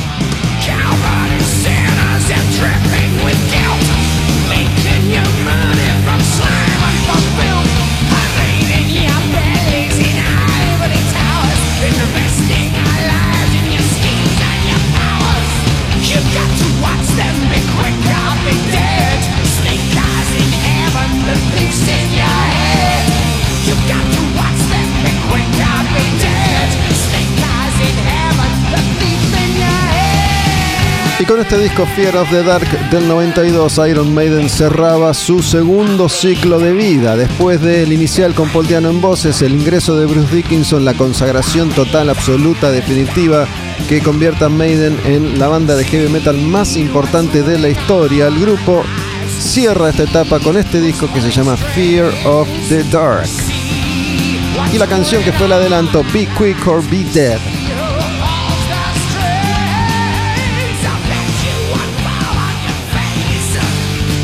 ¿Por qué digo que es el cierre de una etapa? Bueno, si conoces la historia ya sabes por qué. Si no te lo digo. Después del lanzamiento de este disco y su consecuente gira mundial, Bruce Dickinson dice, amigos, muchas gracias por todo, pero yo me voy, no me banco más al heavy metal. Y eso que ya había hecho Rob Halford en Judas Priest, así ahora Bruce Dickinson y así es como en el año 92 las dos bandas más importantes de la historia del heavy metal clásico estaban sin sus cantantes emblemáticos. Por eso,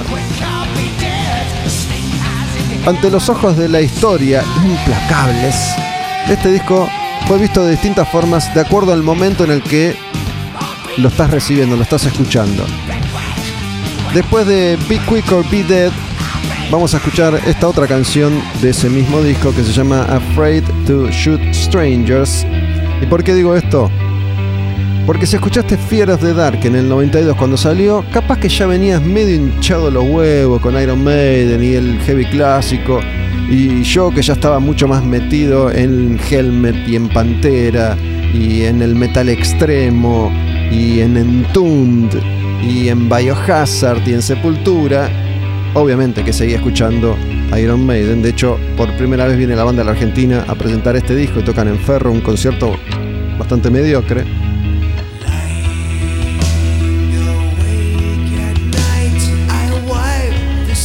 Hay un pequeño síntoma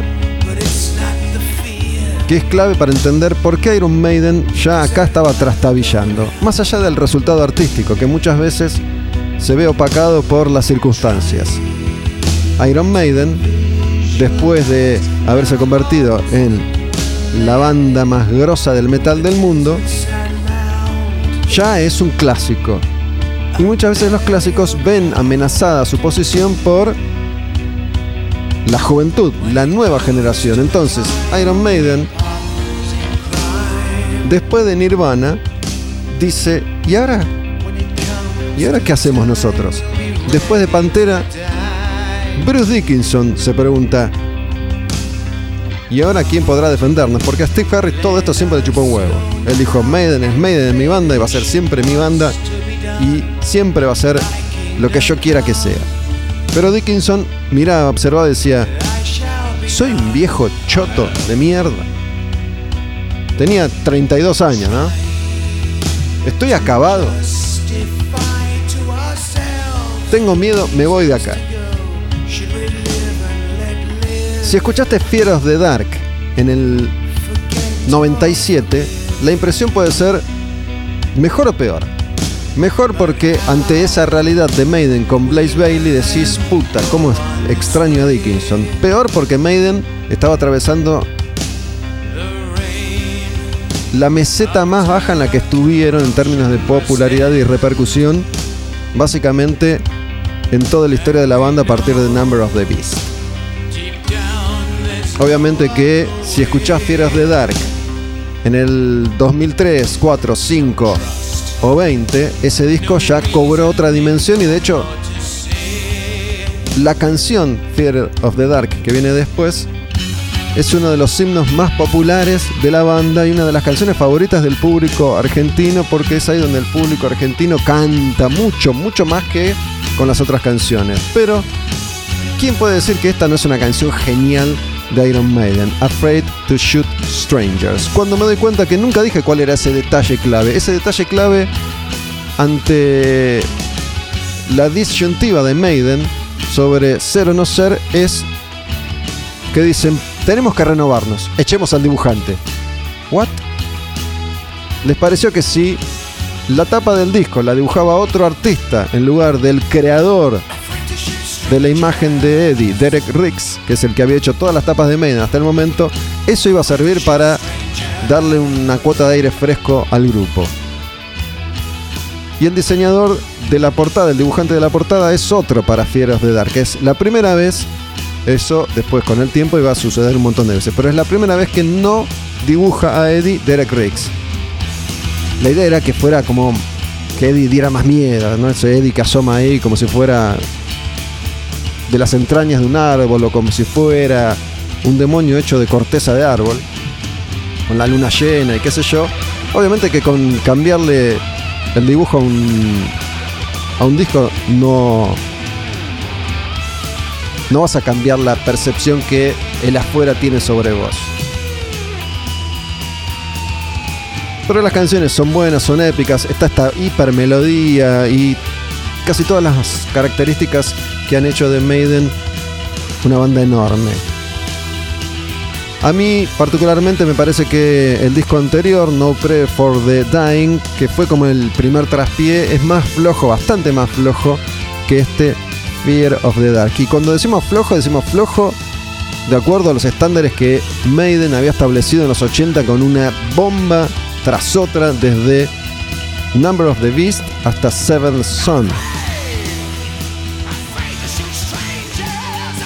Pero bueno, esta es la canción clave de este disco, que es Fear of the Dark. Y en este momento, si alguna vez, una o diez, fuiste a ver a Maiden en vivo, esta canción te hace sonreír. Porque esta canción, por alguna circunstancia que escapa a mi comprensión total, se transforma en un clásico de Maiden, pero en un clásico argentino de Maiden. Es una de las canciones favoritas del público local para escuchar y para disfrutar a su banda favorita, que es Iron Maiden. Esa canción se llama Fear of the Dark. Y la gente ya estaba. Fear of the Dark. Fear of the Dark. Y esta tal vez es una canción, más que otras canciones de Fear of the Dark hacia atrás, que te dan la pauta de hacia dónde va a ir Iron Maiden en el futuro. Esta canción es un modelo de canción que Maiden viene replicando desde el regreso de Dickinson.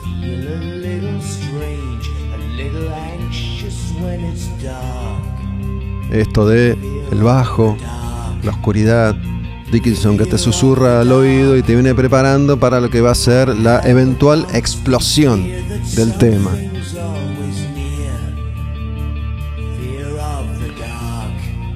Y escuchando este enorme clásico de Iron Maiden, empiezo a despedirme, cerrando otro episodio de Al demonio con el diablo.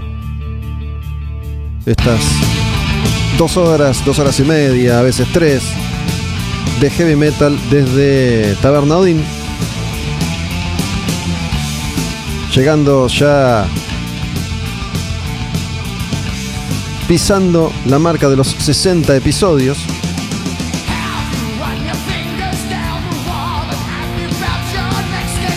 Con Maiden en una época en la que Dickinson les dice, chicos, imagínense la situación, ¿no? Venían de comerse al mundo en los 80, de vivir todos los sueños, los máximos sueños que un músico de rock puede fantasear.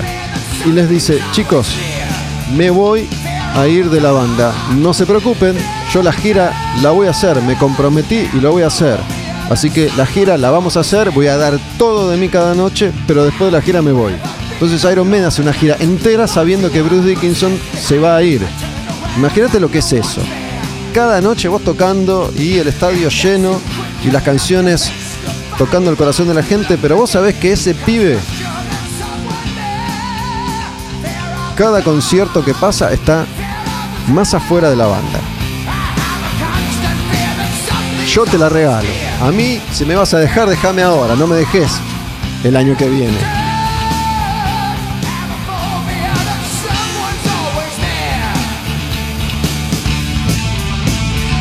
Pero bueno, hoy podemos observar este disco a la distancia. Han pasado 30 años ya, increíblemente. Fue mi primer oportunidad de ver a Maiden en vivo. Fui con mi amigo Gustavo Gastaldelo, Cataldo, a ver a Maiden, a Ferro. Mi vida era otra vida, igual que la de ustedes. En ese momento yo estaba de novio con una chica que se llamaba Lorena, que vivía en Lomas de Zamora y fue la primera novia que yo tuve que me duró, que duramos, que perduramos en el tiempo. Estuvimos unos 5 años juntos. Yo vivía en Olivos, ella en Lomas de Zamora, yo zona norte, ella zona sur. Nos conocimos en Mar del Plata. Estábamos dejando la adolescencia atrás. Yo tenía 21, 22 años. Empezaba a escribir en la revista Madhouse. Y Maiden venía por primera vez. Tocaban con Thunder en Ferro. El concierto fue medio una poronga. Pero nos dimos el gusto de ver a Iron Maiden. Esa banda que nos había marcado a fuego el corazón no mucho tiempo antes, ¿no? Porque insisto con esto. Antes, tres años duraban más que ahora tres años. Antes, tres años eran mucho más largos que ahora tres años. Porque antes, en tres años, una banda sacaba tres discos, cuatro discos. Aparecían 250 mil millones de grupos en el momento, en el camino. Todo iba más lento en algunos aspectos, pero mucho más rápido en otros. Hoy vos sabés que Metallica saca un disco en 2021, ponele, y el próximo con suerte va a estar en 2030. En cambio acá, Maiden venía de sacar un disco por año casi religiosamente. 80, 81, 82, 83, 84, 85 en vivo, 86, 87 se lo saltearon. Por primera vez en 10 años se saltean un año. 88, 90, 92. Sí, me sé la discografía de Maiden de memoria. Y sé en qué año salieron los discos. Me voy a despedir. Muchas gracias a todos. Gracias Chino. Gracias a Marcelo Simoni de Bloque, el invitado. Y gracias a Iván, el dueño de la taberna. Gracias a todas las personas que escuchan y que siguen escuchando heavy metal en cualquier lugar del mundo. Ahí donde quiera que estén. Esto que es música es una pasión para millones de personas alrededor de este planeta y de este universo que desconocemos por completo todavía. Elegí una canción de Fear of the Dark para cerrar, que me parece que es una canción no clásica, pero sí muy conocida, muy querida por los fans de Maiden, y es que es tal vez lo más cercano a una balada que haya tenido Maiden alguna vez. Maiden no tiene baladas, puede tener canciones lentas, pero no tiene baladas. Esta canción ya está desde el título, que se llama Desperdiciando Amor, Wasting Love, te acerca a un Maiden rozando algo que podría llegar a ser considerado una balada. Así que con Wasting Love me despido de este al demonio con el diablo.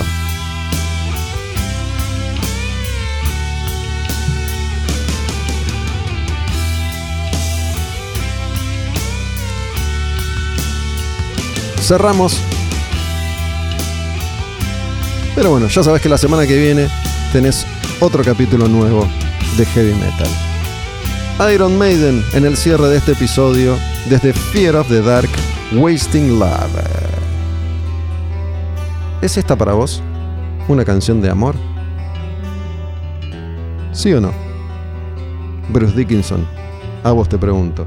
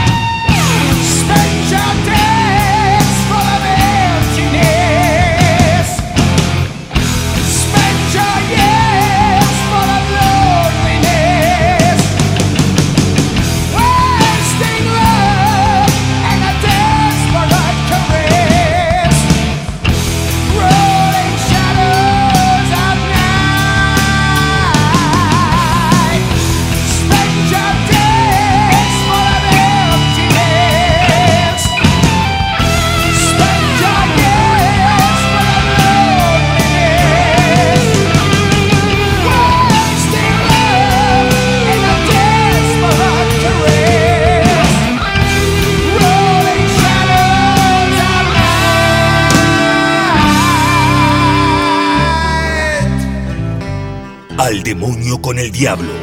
Presentado por Taberna Odín. Puro heavy metal. Asmodeus. Belial. Baphomet. Azazel. Bastema. Lilith. Mefistófeles. Príncipe de la oscuridad. Bestia. Cruel. Tirano.